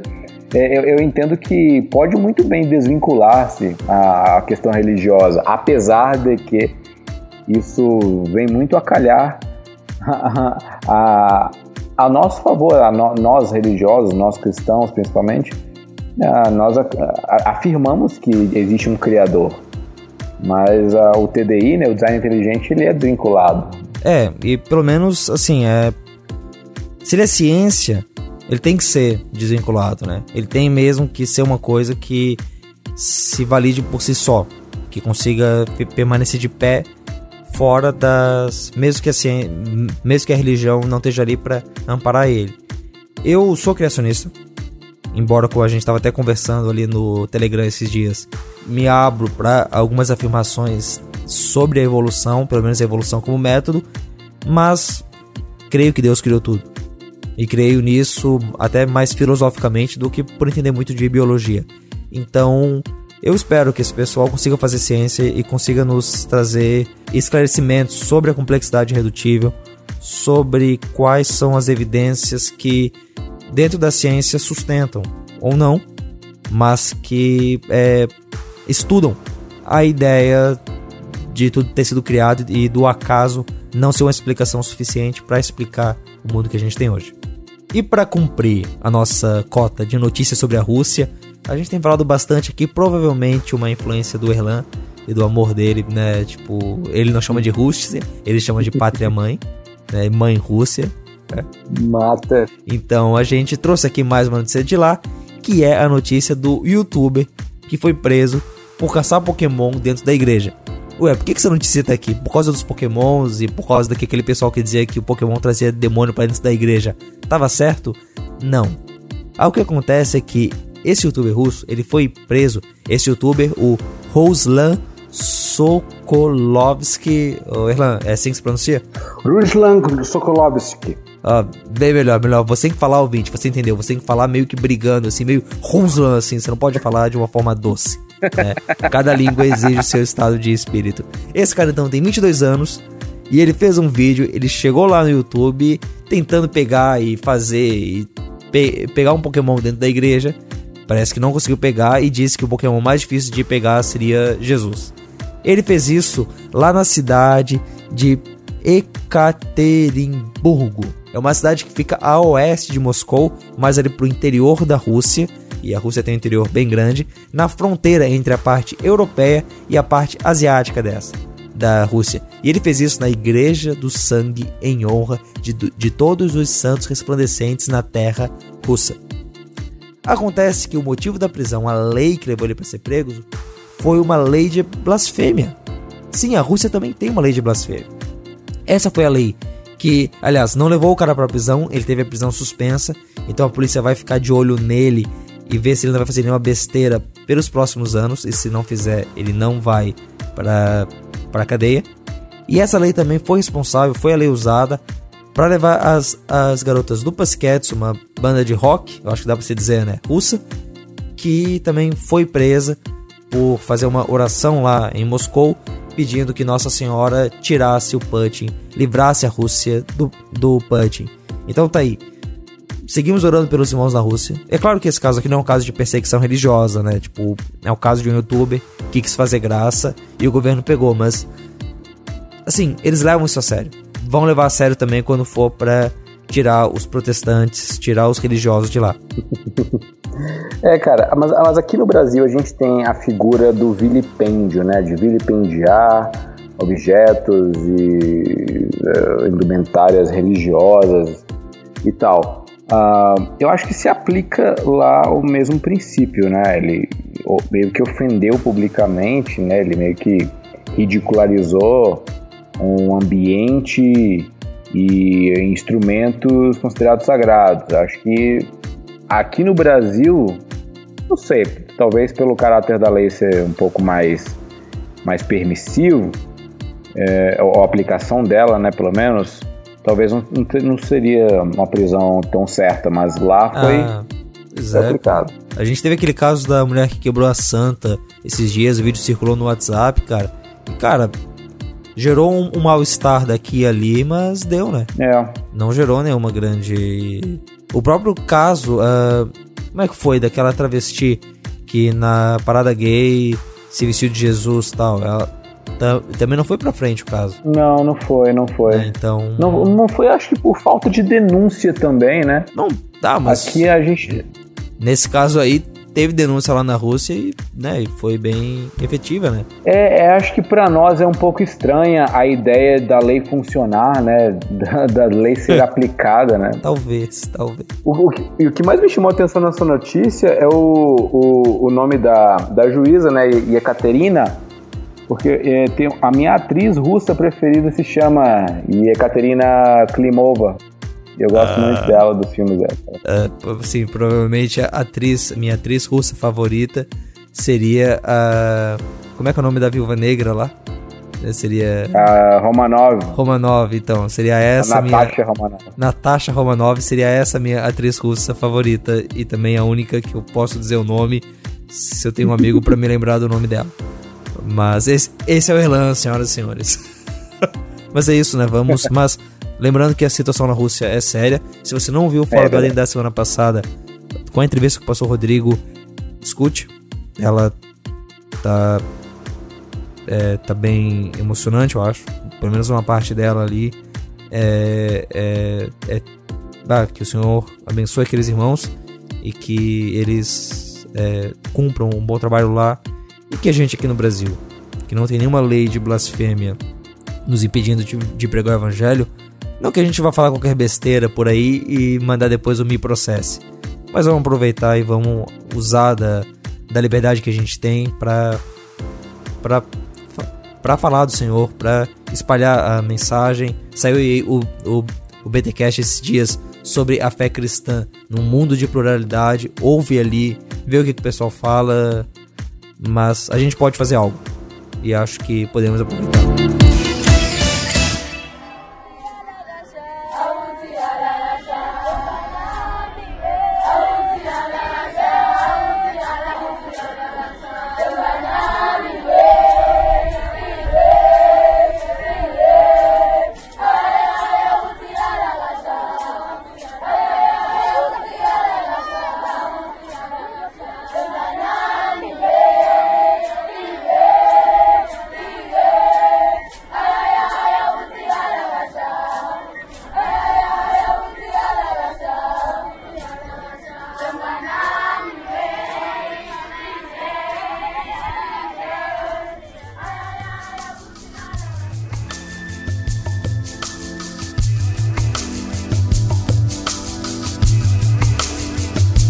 Missionários que recebem um chamado de ir aos confins da terra, pregar o evangelho para povos que ainda não foram alcançados, para povos que às vezes mal têm contato com a civilização, acabam tendo alguns desafios especiais, entre eles o da linguagem, de passar o evangelho, de passar a mensagem de Cristo numa língua que eles não conhecem direito e numa língua que muitas vezes eles têm que aprendê-la para poder falar algo. Mas quando você não precisa só aprender uma nova língua, mas também traduzir a palavra de Deus para essa nova língua. Daniel e Márcia, que fazem um trabalho na Angola há mais de duas décadas, nos contam um pouco de como está sendo essa experiência de traduzir histórias bíblicas, 35 histórias bíblicas, para cinco idiomas diferentes usados por tribos lá em Angola. Tanto idiomas usados por muitas pessoas, quanto idiomas usados por tribos de 3 mil pessoas. Então, Daniel, Márcia, muito obrigado por estarem aqui com a gente, estarem dando essa entrevista E assim, vocês estão há muito tempo aí na África. E eu pedi para vocês um resumo breve do que, que vocês estão fazendo nesses tempos. Chega a ser injusto, né? É que nem faz um resumo breve do Salmo 119. Mas há quanto tempo vocês estão aí em Angola e como que é o trabalho de vocês aí? Vocês estão nas cidades? Vocês estão com as tribos? Então, Rogério, é, nós já estamos é, em Angola, né? A, a Márcia, especificamente, há 25 anos, porque ela fez parte da equipe pioneira da Jocum em Angola. É, eu já estou lá desde 2003 envolvido com Angola, então aí já vai mais 14, 14 anos. Eu pessoalmente, e juntos estamos lá desde 2008, que foi depois que eu me casei com ela que fomos juntos para lá. É, nós estamos morando especificamente em Benguela, uma cidade, a segunda maior do país, fica no litoral, em perímetro urbano, mas o nosso trabalho todo fica focalizado nas tribos, nas aldeias que ficam no sudoeste do país, mais para o sul ainda, divisa ali com a Namíbia, outro país. É, voltando um pouquinho assim na história, durante esse tempo todo, é, no início lá do trabalho, nos anos 90, ainda a gente trabalhou no contexto de guerra, né? Trabalhamos com refugiados, com é, socorro a, a, populações no meio da, da guerra lá no interior do país e começamos também a realizar os cursos que a gente tem na Jocum para formação de missionários. Isso ainda em 93 foi o nosso primeiro curso, a ITED, Escola de Treinamento Discipulado. A partir dali nós começamos a ter missionários angolanos formados né, na missão, já trabalhando então lado a lado conosco, e a equipe foi crescendo e os ministérios também foram se desenvolvendo. Uhum.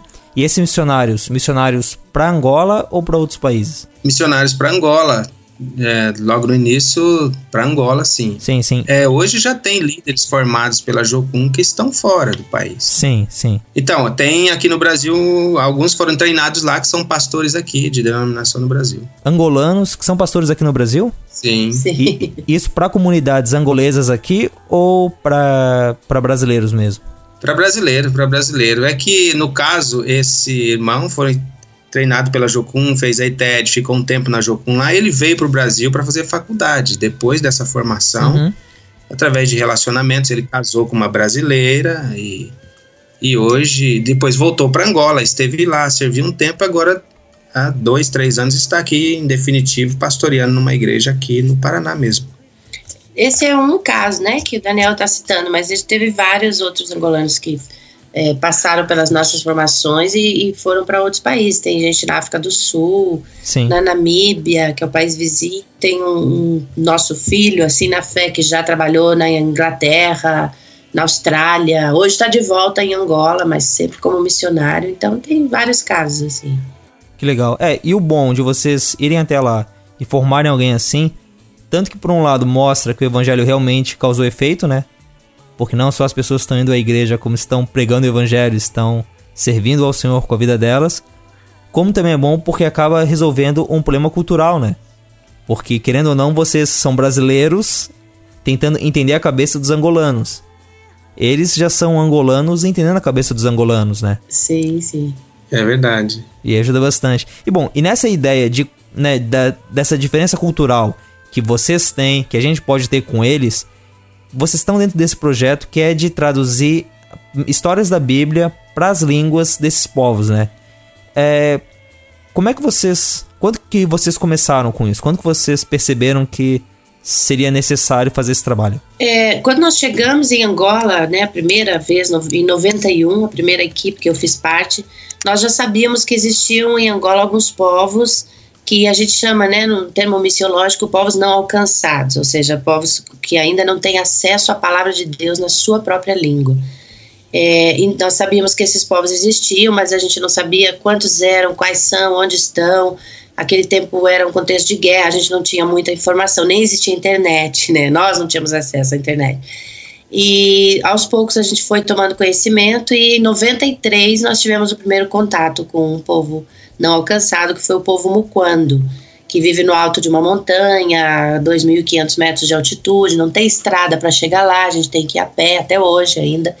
E foi assim que nós começamos, então, a ter contato com esses povos. Ao longo dos anos, nós fomos evangelizando entre esses povos, através de obreiros angolanos que foram viver entre os muquandos, primeiramente, depois entre os mucubais e depois entre os murrumbi, que são especificamente os povos, povos com os quais estamos traduzindo a Bíblia hoje. E ao longo dos anos eles foram convertendo, a gente foi plantando igreja, mas sempre ficava aquela lacuna de tá aí a palavra né, de Deus na língua desses povos. Era, era algo que eles mesmos solicitavam e pediam. E nós não sabíamos exatamente como fazer, porque nenhum de nós tem essa especialidade de linguista, mas sempre orávamos por isso, até que a gente foi procurado pela Wycliffe, que é né, a maior autoridade a nível mundial nos nossos dias em tradução da Bíblia, eles ficaram sabendo do nosso trabalho e, de, e que nós estávamos orando por tradução da Bíblia e se dispuseram a fazer uma parceria. Então, esse projeto é uma parceria da Wycliffe com a Jocum Angola para tradução da Bíblia oral para esses três povos com os quais estamos trabalhando. Foi assim que surgiu. Isso começou em 2011.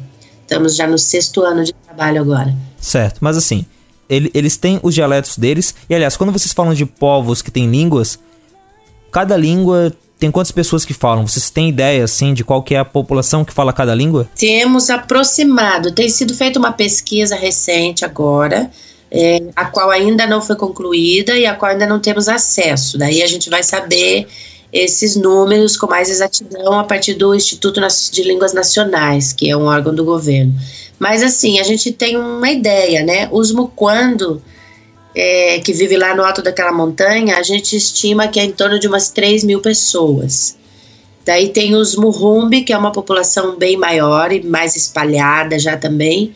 Eles devem ser em torno de umas 8 ou 10 mil pessoas. E os Mucubais, que são nômades, então é mais complicado, porque eles estão muito espalhados. Daí esses a gente não, não consegue nem chutar, mas é, é, um povo bem maior que os Muquando. Talvez aí em torno de umas 10 mil pessoas ou mais também. Sim, sim, mas poxa, 3 mil pessoas e eles falam português porque Angola foi colonizada por portugueses e tem toda uma influência da língua portuguesa ali. Para vocês chegarem e evangelizarem para eles, vocês usavam português, usavam intérpretes, como é que era? ah, muquando, aqueles da montanha, eles não falavam português mesmo, eles viviam muito isolados e a língua deles, que é o luquando, é uma língua assim meio da mesma raiz do umbundo, que é uma língua bem falada que os nossos obreiros todos já falavam. Então, as primeiras comunicações foram feitas com essas duas línguas, né, com alguma dificuldade, até que um casal de obreiros nossos, angolanos, foi viver entre eles e aprender a língua e hoje são fluentes na língua. Foi assim com os outros povos. Já os Murrumbi, eles falavam já português, é um povo mais urbanizado. Eles já vivem bem próximo de cidades e, e falam português socialmente, mas nas casas, nas aldeias, eles falam a língua deles. E hoje vocês conseguem falar alguma coisa? É, é, chegaram a. Como é que vocês hoje se comunicam com esse pessoal? Ainda é na base de intérprete ou tem muita coisa que já conseguem ter uma palavrinha aqui, uma palavra ali que vocês comunicam? Nós, pessoalmente, eu e Daniel, não, a gente não vê a necessidade de nos aprofundarmos em nenhuma dessas línguas, porque a gente está trabalhando com muitas línguas, nós não vamos conseguir falar todas, né? Claro. Aprender todas. Mas o trabalho funciona assim: para cada língua que nós estamos traduzindo, a gente tem uma equipe que é assim, é formada por quem? por, por quatro nativos, ou seja, falantes originais da língua, dois obreiros da Jocum que falam a língua desse povo e também falam português, então eles fazem a ponte, né? E mais o, o consultor da Wycliffe, que fala português, e eu e Daniel também ajudamos com consultoria. Então, tem quatro pessoas que falam a língua nativa e uhum. falam português. Daí tem três estrangeiros, né, no caso dois angolanos, mas que são estrangeiros perante aquela língua, né? Uhum. Mas que também falam aquela língua. E um estrangeiro, no caso, que só fala português e não fala a língua deles, mas tem aqueles dois que fazem a ponte. Certo. Então é assim que a gente trabalha. Certo. E essas línguas, elas já tinham dicionários, já tinham alfabetos? é, como é que era. Tanto que a tradução de vocês é oral, não é nem escrita, né? Não, elas são línguas ágrafas, quer dizer, elas não existem escritas ainda, não tem alfabeto, não tem nada, elas só são orais mesmo. Então, por isso a tradução é feita oral.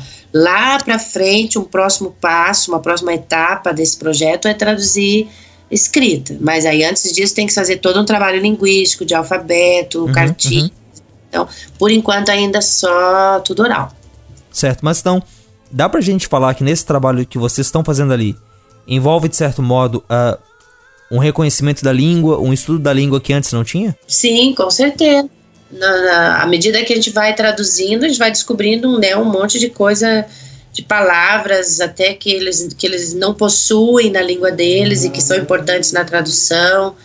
É, acredito que quando for feito o trabalho linguístico especializado para se tornar línguas escritas, a gente já vai ter muita informação para passar para quem for fazer isso, né? Uhum. Vocês se lembram de algum caso específico, de alguma tradução, seja de uma história bíblica, ou seja do que vocês estavam falando, em que esbarrou numa palavra que não existe, num conceito que não existe pra eles?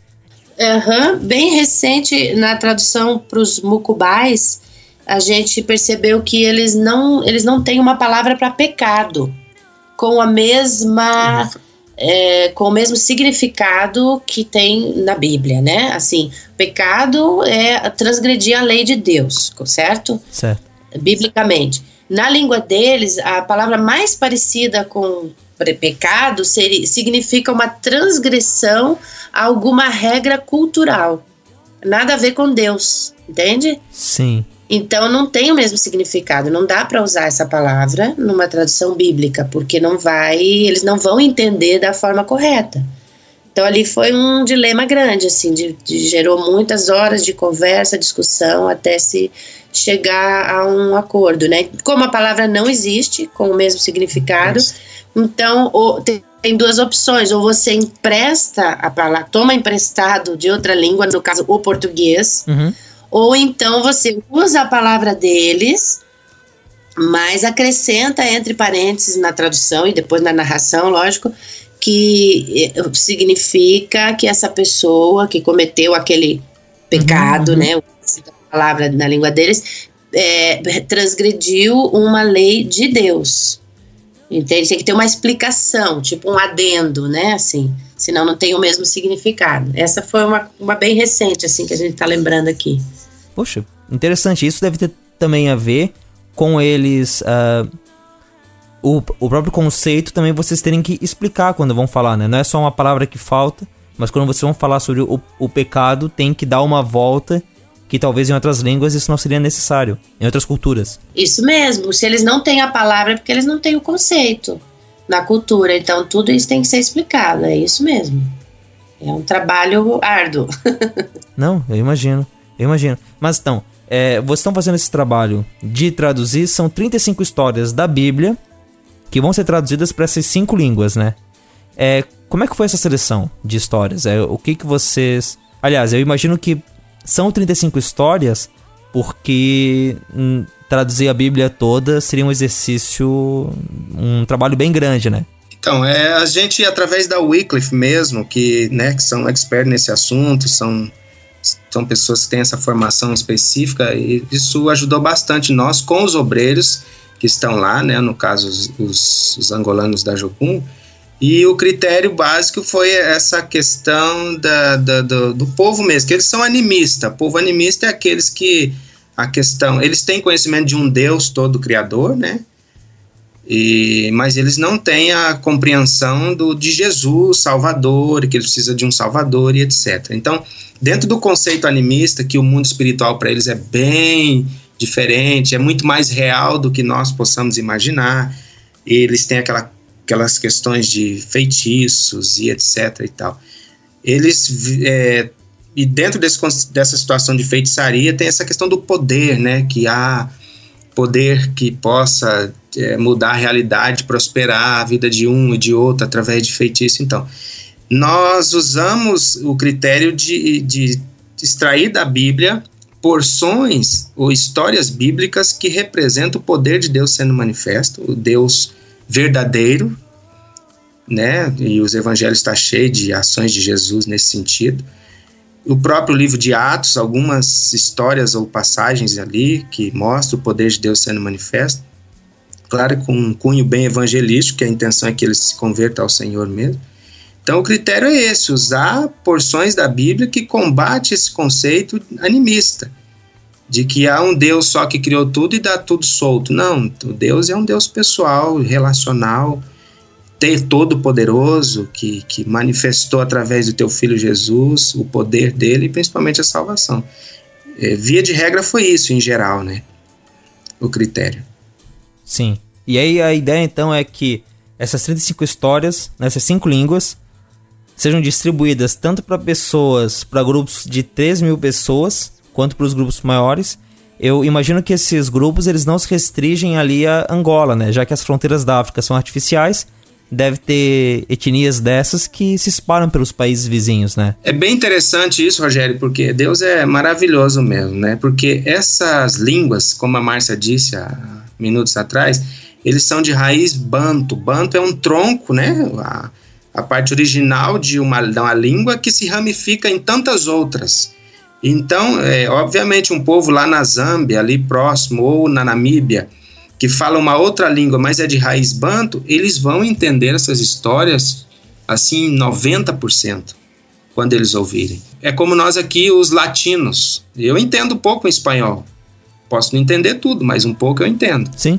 E hoje não tem. É, em Banto, por exemplo, não tem traduções da, da Bíblia já? Já sim, já tem na língua Banto é, tradição da Bíblia escrita mesmo, pelo método tradicional. Sim. E isso ajuda vocês? Em parte sim, mas assim, o, o povo de tradição oral, eles. É, eu estou vendo isso agora nesse processo, nós estamos vendo nesse processo de tradução, é muito mais relevante para eles ter a Bíblia na sua própria língua.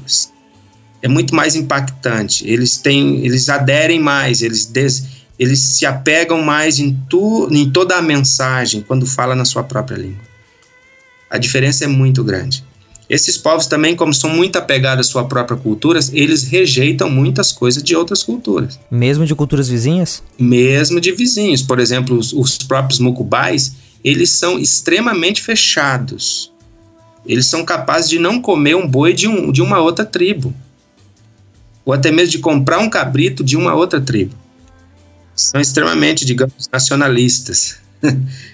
então acaba sendo necessário mesmo de que, ao invés de ter uma tradução fechada e forçar as pessoas a usarem ela, vocês peguem essas, eh, né, façam essas traduções pro idioma das pessoas e consiga chegar, né? Consiga fazer com que elas tenham acesso a essas histórias. É isso mesmo, e consiga atingir, né, o evangelho consegue atingi-los dentro da sua própria cultura e no seu cotidiano, no seu dia a dia. E a sua língua é, é muito impactante. Não, claro, é, eu acho um trabalho fantástico isso, porque é, a gente está hoje na internet, né, nesses tempos, em que a pessoa faz um vídeo, e se o vídeo atinge 3 mil views, 3 mil pessoas, ok, ele tem um conteúdo mais ou menos, né? Ele não é um, um, um sucesso, mas passou de ser aquele vídeo familiar. Isso um vídeo que pode ser produzido em 10 minutos e talvez em um dia, se a pessoa se, se dedicar muito. Vocês falam de um trabalho de tradução de histórias bíblicas é, com uma, toda uma equipe e a população que vai ouvir isso, a população possível, não é assim que tem 3 mil cristãos que usam essa língua e que vão poder ter acesso às histórias. São 3 mil pessoas. Que uma fração delas é cristã, é claro, a gente torce que as outras sejam atingidas pelo evangelho. Mas pode soar muito trabalho por, por pouca coisa, mas eu imagino que o carinho que vocês têm por esses povos e a certeza de que isso faz parte da obra de Deus para vocês motiva vocês a fazer isso, né? Com certeza, é, é porque como você falou, né? Tipo, o custo-benefício, usando uma linguagem assim, é muito baixo. Mas é a palavra de Deus, né? E a gente tem visto pessoas que provavelmente não iam dar atenção à palavra de Deus se, enquanto ela não estiver na língua materna deles, porque a língua é uma coisa muito séria, né, na cultura. Nenhum de nós gostaria de converter a Jesus e ter que estar tá lendo uma Bíblia em espanhol, por exemplo, que é uma língua que a gente mais ou menos entende, mas não é a língua do nosso coração. Eu acho que nem precisa ir muito longe. Se a gente pega uma Almeidinha mais antiga, já pena. Olha, eu, eu fico triste quando a gente vai às vezes evangelizar e as pessoas recebem as, mesmo que seja a atualizada. Se é a revista corrigida, céus, é, né? Mas aí ela vai ler a Bíblia em voz alta e se, atrapalha, e se atrapalha nas, das palavras. E assim, é outra língua, não é a língua que você fala, tipo. É isso mesmo. Eu só tô lembrando de uma experiência que uma vez lá no, no, na montanha lá dos Muquando, né? A gente já vinha trabalhando com eles há muitos anos, já tinha pessoas convertidas. E um dia uma mulher me perguntou, né, né uma, uma nativa lá, uma senhora que já tinha convertido, ela disse assim para mim: é, a gente está muito feliz que vocês chegaram até aqui, né? Nesse fim de mundo, assim, que é longe, viu? Para trazer a palavra do Deus para nós, né? Eles falam o Deus. Nós estamos muito felizes, muito agradecidos, mas eu queria saber por que que não se, se Deus, se o Deus nos ama tanto como vocês dizem, por que que a gente ainda não tem a palavra dele na nossa língua? Por que você tem que a palavra dele não existe na nossa língua? Por quê? E aí eu lembro que eu fiquei meio gaguejando, né, na frente dela, eu sem resposta, o que eu consegui falar para ela foi: olha, na verdade é porque nós, os cristãos de outras culturas, de outros países, somos preguiçosos. A gente não, a gente não quer se desprender do nosso conforto, da nossa vida, para vir até um lugar como o de vocês e, e traduzir a Bíblia para a sua língua. A culpa é nossa, não é do Deus, nós é que estamos falhando. Foi a única coisa que eu consegui responder para ela. Mas eles anseiam por isso, pela palavra de Deus na língua materna. E assim, tá, e falando daqueles que não foram preguiçosos e que resolveram trabalhar. Como essa equipe de vocês, vocês falaram da composição étnica dela, de certo modo, mas assim, uh, eu imagino que o trabalho é, de traduzir a Bíblia ele por si só, a tradução em a tradução para uma língua ágrafa, uma língua que não tem alfabeto, já seja difícil. E quando você fala de traduzir a Bíblia, ela gera algum temor em nós de que esse trabalho seja muito bem feito. Na equipe de vocês, qual que é o perfil? Vocês têm missionários? Vocês têm, têm acadêmicos? Têm linguistas? É, como o, a, o Wycliffe entra e ajuda com essa parte mais acadêmica? Como é que é? Os, os obreiros da Jocum, eles têm uma formação... É... A que é uma escola de treinamento e discipulado que forma na questão da liderança, é uma escola muito forte na Jocum, você já deve ter ouvido.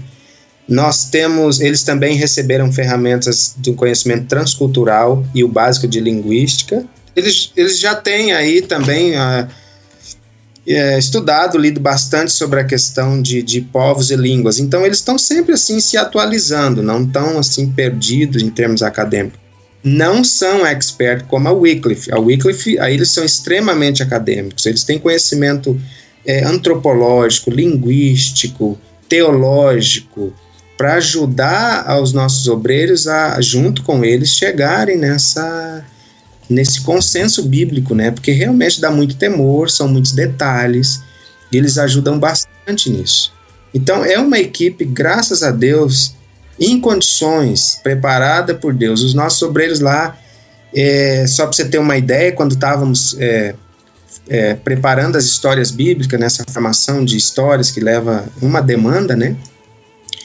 O, eles conseguiram até o, o próprio é, consultor da Wycliffe ficou assim bem, bem impressionado com a compreensão deles em termos de termos bíblicos e trazer no contexto a qual eles conhecem muito bem dos povos aos quais eles estão há anos. Então, tem a parte deles também que faz muita diferença e nesse caso, o próprio consultor, sem o conhecimento dos obreiros no campo, não faz nada. Então é um conjunto, é, um, é uma equipe mesmo, bem formada. É que Deus deu graça e chegou onde chegou na formação dessas histórias. Quando a gente fala, né, se referindo ao consultor da Wycliffe, no nosso caso, quem está nos assistindo é um irmão brasileiro que trabalha na Índia há muitos anos. E para uma pessoa ser um consultor, né, credenciado da Wycliffe, ele tem toda uma formação, mas ele ainda não é a pessoa que tem a palavra final para dizer se uma, uma tradução está aprovada ou não. Isso é lá em cima, pessoas que a gente nem conhece, né, lá no top, top, top lá da Wycliffe, os especialistíssimos lá, e, as histórias vão para eles, é, para que eles aprovem ou não. Então, o carimbo final, né, vem lá de cima que a gente nem não sabe quem é, são as pessoas credenciadas mesmo isso. Então não é assim, ah, a gente pega essas histórias, a gente vai traduzindo de qualquer jeito e a gente. Uh-uh. Não, desde o primeiro momento que a gente senta para começar a traduzir uma história, até ela ter essa aprovação final, vão meses porque é um tal de envia, né, para para a direção da Wiki, eles retornam dizendo isso aqui não tá bom, e tarará, daí manda de novo, volta de novo, sabe? É um vai e vem assim. Para isso a gente precisa de internet, né? Então tem toda uma logística por trás desse projeto também. De lá na aldeia você tem internet, entendeu? Então é toda essa parte logística que foi um trabalho que nós pessoalmente tivemos bastante envolvidos, eu e Daniel. Tá, e falando da logística, agora não de tradução, mas a logística de distribuição. Como é que essas histórias vocês pensam que elas vão ser ouvidas pelas pessoas? A, a ideia de vocês é gravar o áudio, porque o que vocês estão fazendo, eu até vi as fotos no e-mail de vocês, é. Você tem uma salinha lá e a pessoa fala no microfone, e aí esse áudio, imagino que vai para o computador, vai ser editado, e depois ele é, é transmitido por pendrive, são CDs, vai para a internet, como é que é? Então, Rogério, nós temos um plano feito junto com os obreiros e o consultor da Wycliffe de como espalhar essas histórias. Lógico que tem, tem que ter um plano, não é só gravar e ficar por si lá guardado. Como você viu aquele estúdio, a partir dali, depois essas histórias foram editadas por um irmão que tem conhecimento de mídia e tal. E essas histórias foram, depois de editadas, colocadas num aparelhinho, não sei se você viu, a foto dele chama Mega Voice ele tem uma capacidade de memória boa, cabe toda a Bíblia ali. Então, como gravamos porções, até mesmo ficou espaço. E nesse Mega Voice, a ideia é distribuir esse Mega Voice, esse aparelhinho, para algumas pessoas estratégicas né, dentro do grupo. Por exemplo, um líder comunitário, ou um soba, ou um cacique, que seria aqui, ou uma pessoa entre os murrumbis, que já é um pouco mais é, urbanizado, para uma pessoa de influência no governo, que tem interesse em si, são pessoas estratégicas. E, e, desta forma vamos estar usando só o aparelho ali, as histórias gravadas no aparelho. Os próprios obreiros também têm estratégia de visitar outras aldeias e contar essas histórias lá nas aldeias, para as famílias, para as pessoas, para as crianças, ou seja, nós temos aí várias opções de como espalhar essas histórias. Mas o Mega Voice é um aparelho muito será muito bem aceito pra, por eles. Também vamos colocar isso em celulares, sabe que hoje, né, esse mundo globalizado, todo mundo lá, ou a sua maioria tem um celularzinho na mão, colocar naqueles SIM cards, aqueles cartõezinhos de memória. Podemos também as pessoas procurar o próprio Inácio lá na aldeia e através do computador baixar isso no celular da pessoa. Então estão preparados assim, né, para poder de modo que todos ouçam e quem quiser, quem desejar. O, aquele povo bucubal que eu mencionei, que são, eles são nômades, né? Eles ouvem muito rádio, é uma, um costume, assim, tipo, tá na moda lá nas aldeias deles, ouvir rádio, eles andam com o radinho pendurado no pescoço, assim, é um radinho chinês que tem entrada para USB, tem entrada para um chipzinho de memória. Então, esse é outro instrumento que a gente vai estar tá usando, né? Oferecendo para eles um cartãozinho de memória onde tem as histórias bíblicas que eles possam ouvir naquele aparelhinho rádio deles lá que está super na moda, assim, nas aldeias deles lá. Então, são várias formas. E, e isso sem contar que é, é, tradição desses povos, é parte da cultura deles sentar em roda para ouvir histórias. Então isso vai começar a acontecer naturalmente. Alguém que ouviu a história e achou bonito, achou legal, vai reunir os vizinhos, os amigos, os familiares e vai passar para frente. E assim as histórias vão passando. Claro que pode haver distorções, né? De um, né, vai passando de boca em boca, pode acontecer, mas aí permanecem as histórias gravadas para que em algum momento possa ser corrigido se a história chegou errada em algum lugar ou coisa assim. Então, é, é de boca a boca mesmo, mais ou menos. Tá, não, processo. mas peraí, só deixa eu voltar ali antes para acertar uma coisa. Quando a gente pensa em África, em aldeia, a gente imagina uh, que não tem tecnologia nenhuma, em que as pessoas elas vão caçar o dia todo, é, e vivem naquele na, naqueles desertos e tudo mais. Mas vocês estão falando que as pessoas de lá não só usam rádios, como usam celulares, as, as pessoas das aldeias. Isso, mesmo. Não é, hoje é, é bem essa a realidade. Estão lá na aldeia, não tem luz, às vezes não tem nem água, mas como eles acabam negociando com pessoas que do perímetro urbano, negociam gado, cabrito, fazem negócio com essas pessoas, eles acabam é, comprando ou fazendo trocas por um rádio ou por um celular simples, não um smartphone, mas um celular básico que dá para ele é, ali ouvir o rádio ou até mesmo, sei lá, ligar para alguém porque ele aprendeu, principalmente é, os mais jovens, os mais jovens. Eles estão lá, assim, às vezes sem roupa, nas suas vestimentas tradicionais, mas tem um rádio pendurado no pescoço por uma corda. Não, o povo lá da montanha, por exemplo, lá em cima da montanha não, não pega nada, né? Não, não funciona celular, nada. Mas eles, eles vão e vêm muito para a cidade, como o Daniel falou. Apesar de que é longe, são 8, 10 horas a pé para subir ou descer a montanha. Mas eles fazem muitos negócios, então é inevitável né, que isso aconteça. Eles têm acesso mesmo a essas coisas e, à medida do possível, eles começam a usar, sabe? Sim. Celularzinho, simplesinho, lá tem um modelinho assim, super baratinho. E ele tem rádio, até a gente tem um daquele, porque bom, tem rádio, que dá para você ouvir sem fone que normalmente os nossos aqui você só ouve com fone, né? Uhum. O rádio. Sim. Não, aquele modelinho lá dá pra você ouvir assim mesmo, com, Uau. com sem o fone, né? Então é um, algo que eles amam, é tipo, é status, né? Ter aquilo. Quem pode, Sim. tem. Sim. E isso, isso é uma coisa, é uma conjuntura dos últimos anos ou quando vocês começaram a tradução já era assim, já tinha essa quantidade de celulares, esse acesso à tecnologia? Não, isso é bem recente, né? Bom, tra as traduções começaram há seis anos.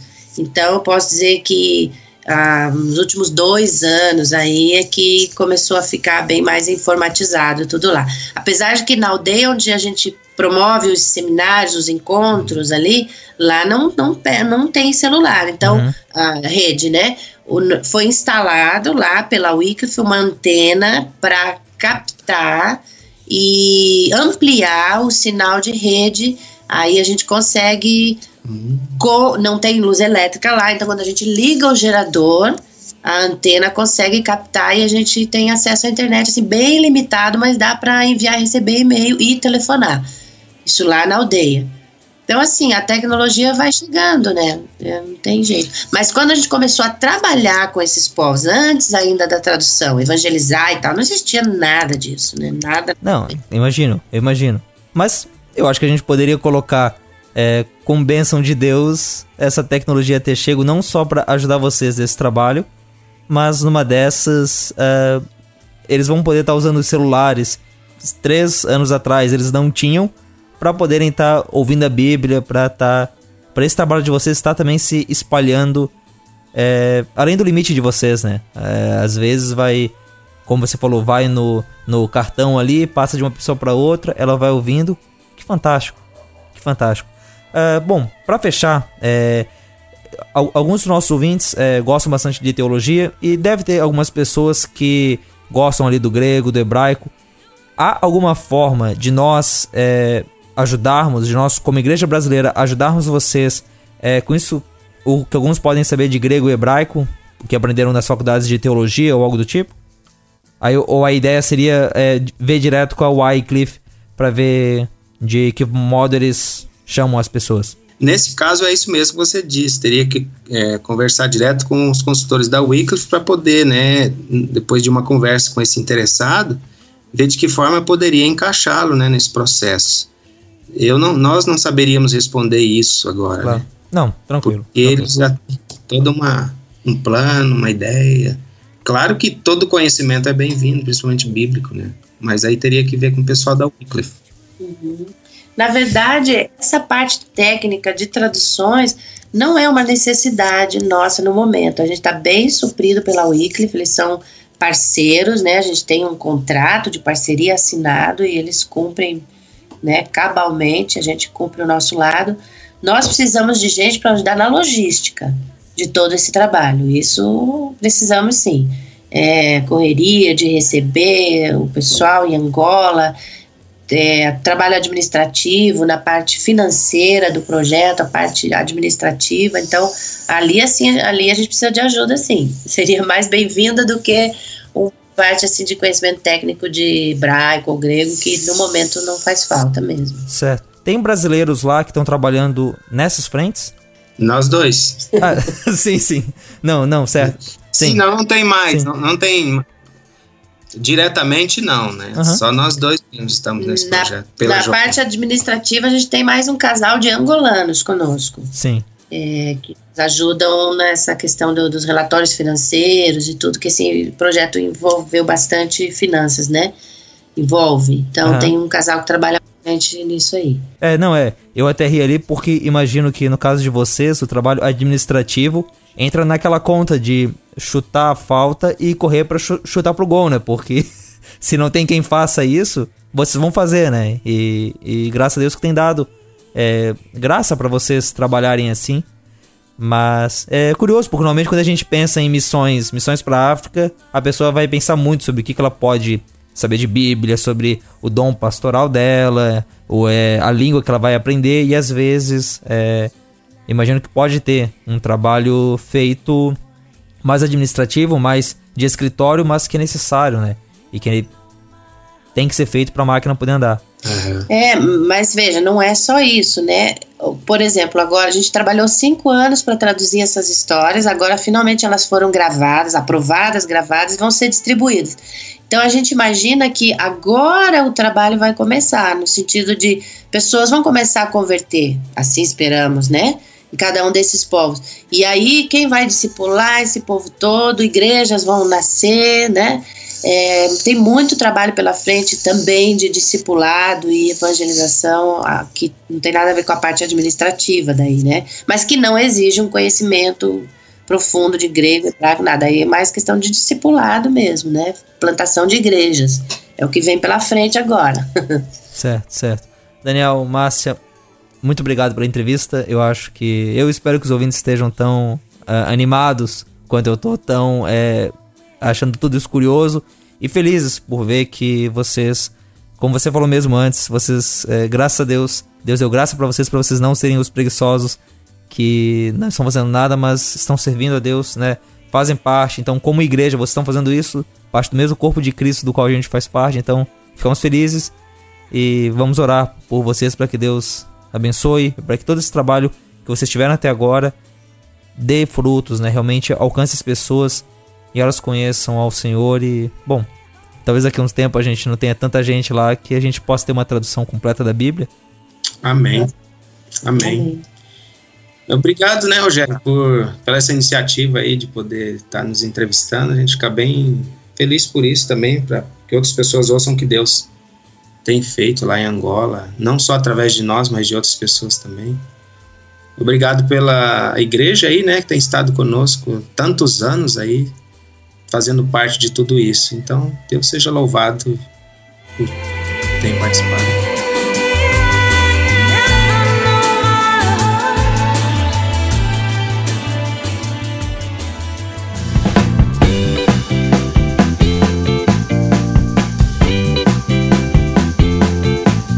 Então, pessoal, esse foi mais um Fora do Éden. Esse programa aí um pouco mais longo hoje, mas acho que a gente conseguiu trazer umas notícias legais aí pra vocês, né? E assim, ouvinte, eu sinceramente me preocupo com isso, porque a cada semana eu fico pensando, beleza, na quinzena passada eu fiz um programa excelente. Agora, esse próximo vai ser fraco, a gente vai acabar falando sobre qualquer coisa sem sentido e, e- e que não é muito legal. E olha só, esse programa a gente teve entrevista com missionários na África, que você acabou de ouvir. A gente teve entrevista com o secretário-geral de Portas Abertas sobre a situação na África também. E a gente teve o Erlan aqui, isso também significa alguma coisa, né? Então, poxa, estamos aí, eu realmente torço para que na quinzena que vem a gente consiga fazer, trazer alguma coisa nova. E se depender desse mundo maluco aí, sempre trazendo coisas pra gente, eu acho que vai dar. Eu acho que a arca não vai chegar para vocês de mão abanando. Se você quer falar com a gente, se você quer comentar sobre os nomes de quadros, se você quer mandar um comentário, se você quer falar sua opinião sobre as notícias que a gente colocou ali na caixinha de promessas, a notícia do Dória e do, do imposto na igreja, a notícia da Indonésia, se você tem alguma informação que a gente não colocou aqui, entra nos nossos comentários e coloca lá. É fácil, é simples, você com certeza consegue fazer isso. Você também pode falar com a gente pelo e-mail fora do eden@bibotalk.com ou entrar no nosso grupo do Telegram, Telegram que é essa esse concorrente do WhatsApp que o pessoal sempre entra quando o WhatsApp sai do ar. Bom, dá para ficar lá. O Telegram não é só um lugar que você passeia, você pode morar ali. E a comunidade lá vai te receber de braços É abertos. russo também, né, Rogério? É, eu, eu ia falar isso, cara, mas eu acho que o pessoal que não curte muito a Rússia não vai achar maneiro saber que é russo, né? Mas não precisa falar russo pra entrar no Telegram, isso eu te garanto. Mas não, entra lá, fala com a gente ali, entra ali no grupo, você pode estar comentando com a gente, não só com o pessoal da equipe do Fora do Éden, mas com os outros ouvintes que estão o tempo todo lá discutindo coisas, trazendo notícias, e pelo visto a gente vai ter bastante notícia maluca na política nesses dias, ali a gente pode comentar ela. Então, tem os links aqui na descrição, você pode entrar, tem também o grupo no Facebook, você também pode entrar ali e falar com o pessoal lá. Tá meio parado, mas talvez você consiga entrar e dar uma animada, quem sabe, entra ali e vê o que, que você consegue. Pra semana que vem a gente não vai ter Fora do Éden. Porque semana que vem é a última sexta-feira do mês. E você sabe o que acontece, né? Vai ter lado a lado. As gurias voltam aí com mais um programa. E olha, tá legal. Vista sua melhor roupa e venha com a gente na sexta-feira que vem ver qual discussão elas estão trazendo aí. Aliás, a gente teve a live do show do Crentão do Bibotalk. O show do Crentão que a gente teve aqui, a gente publicou ele lá no começo do ano. Teve um outro, e dessa vez valendo prêmios. Quatro participantes, e um deles saiu com um grande prêmio, que, é os, que foram os cursos da IBT e mais três livros. Se você quer saber quem foi essa pessoa, o link pro YouTube vai estar aqui na descrição também. Entra ali, assiste e espero que você se divirta com o pessoal respondendo as perguntas. Spoiler: teve mais gente acertando perguntas por um motivo simples. Quem fez as perguntas dessa vez não foi o Erlan. cara, aquele outro, cara. Aquele outro tava. Assim, dá. Eu achei muito Pô, divertido gravar. Assim, sério, eu achei chato esse último show do Crentão porque o pessoal acertou as perguntas, manja. Aquele outro, tipo, cara, eu tava perguntando qual que é o livro que vem antes de Êxodo na Bíblia e para ver se alguém dava alguma resposta dentro, cara, porque tava difícil. Pô, cara. Isso porque, isso porque você não perguntou ainda as mais difíceis, né? Que Não, eu tinha não. feito. né? Eu fiz um filtro ali, eu selecionei aquelas que, né, tipo, cara, não, isso, isso, isso aqui de maneira nenhuma. Cara, nesse show do Crentão, eu perguntei qual a igreja antiga que se mais se relacionava com o pensamento de Zwingli sobre a ceia. E o cara acertou de primeira, sem alternativa. Olha aí, que coisa linda. O pessoal também estudou pelos BTcasts, né, Pois é, cara. Pois é, você aí que fica dizendo que o BTcast não ensina nada, BTcast ensina e dá livro pras pessoas. Vai lá, assiste o show, o, o show do Crentão e espero que você curta. Erlan, obrigado aí por ter vindo em mais uma gravação, cara. Cara, eu que agradeço novamente pelo convite. Sempre um prazer estar aqui no Fora do Éden, melhor podcast de notícias. Cristãs. E nem precisa segmentar, falar que é notícias cristãs, não Oh. precisa, é notícias, ponto. Pega essa, Uh, Felipe E sempre, ah, sempre que precisar, estamos aí. E um- uma saudação a todos, um Vidibsia das Vidania. Aleluia. Mano, se não tem quem interprete línguas, a gente não fala. É uma regra. Ah, é verdade. Você fala só pra si, não, não compartilha com os irmãos. Olha só, não pode, não pode barrar o espírito, não pode impedir. O, o espírito russo. espírito de Putin. Engraçado, é, um, um pentecostal, né? Um, um pentecostal presbiteriano. é isso? Imagina um pentecostal russo, cara. Que loucura que deve ser isso. Que loucura, cara. Mas é isso então, pessoal. Seguimos adiante. Abraços e até daqui a 15 dias com mais um Fora do Éden. A gente se ouve lá. Você acabou de ouvir o Fora do Éden, uma produção do site e podcast Bibotalk.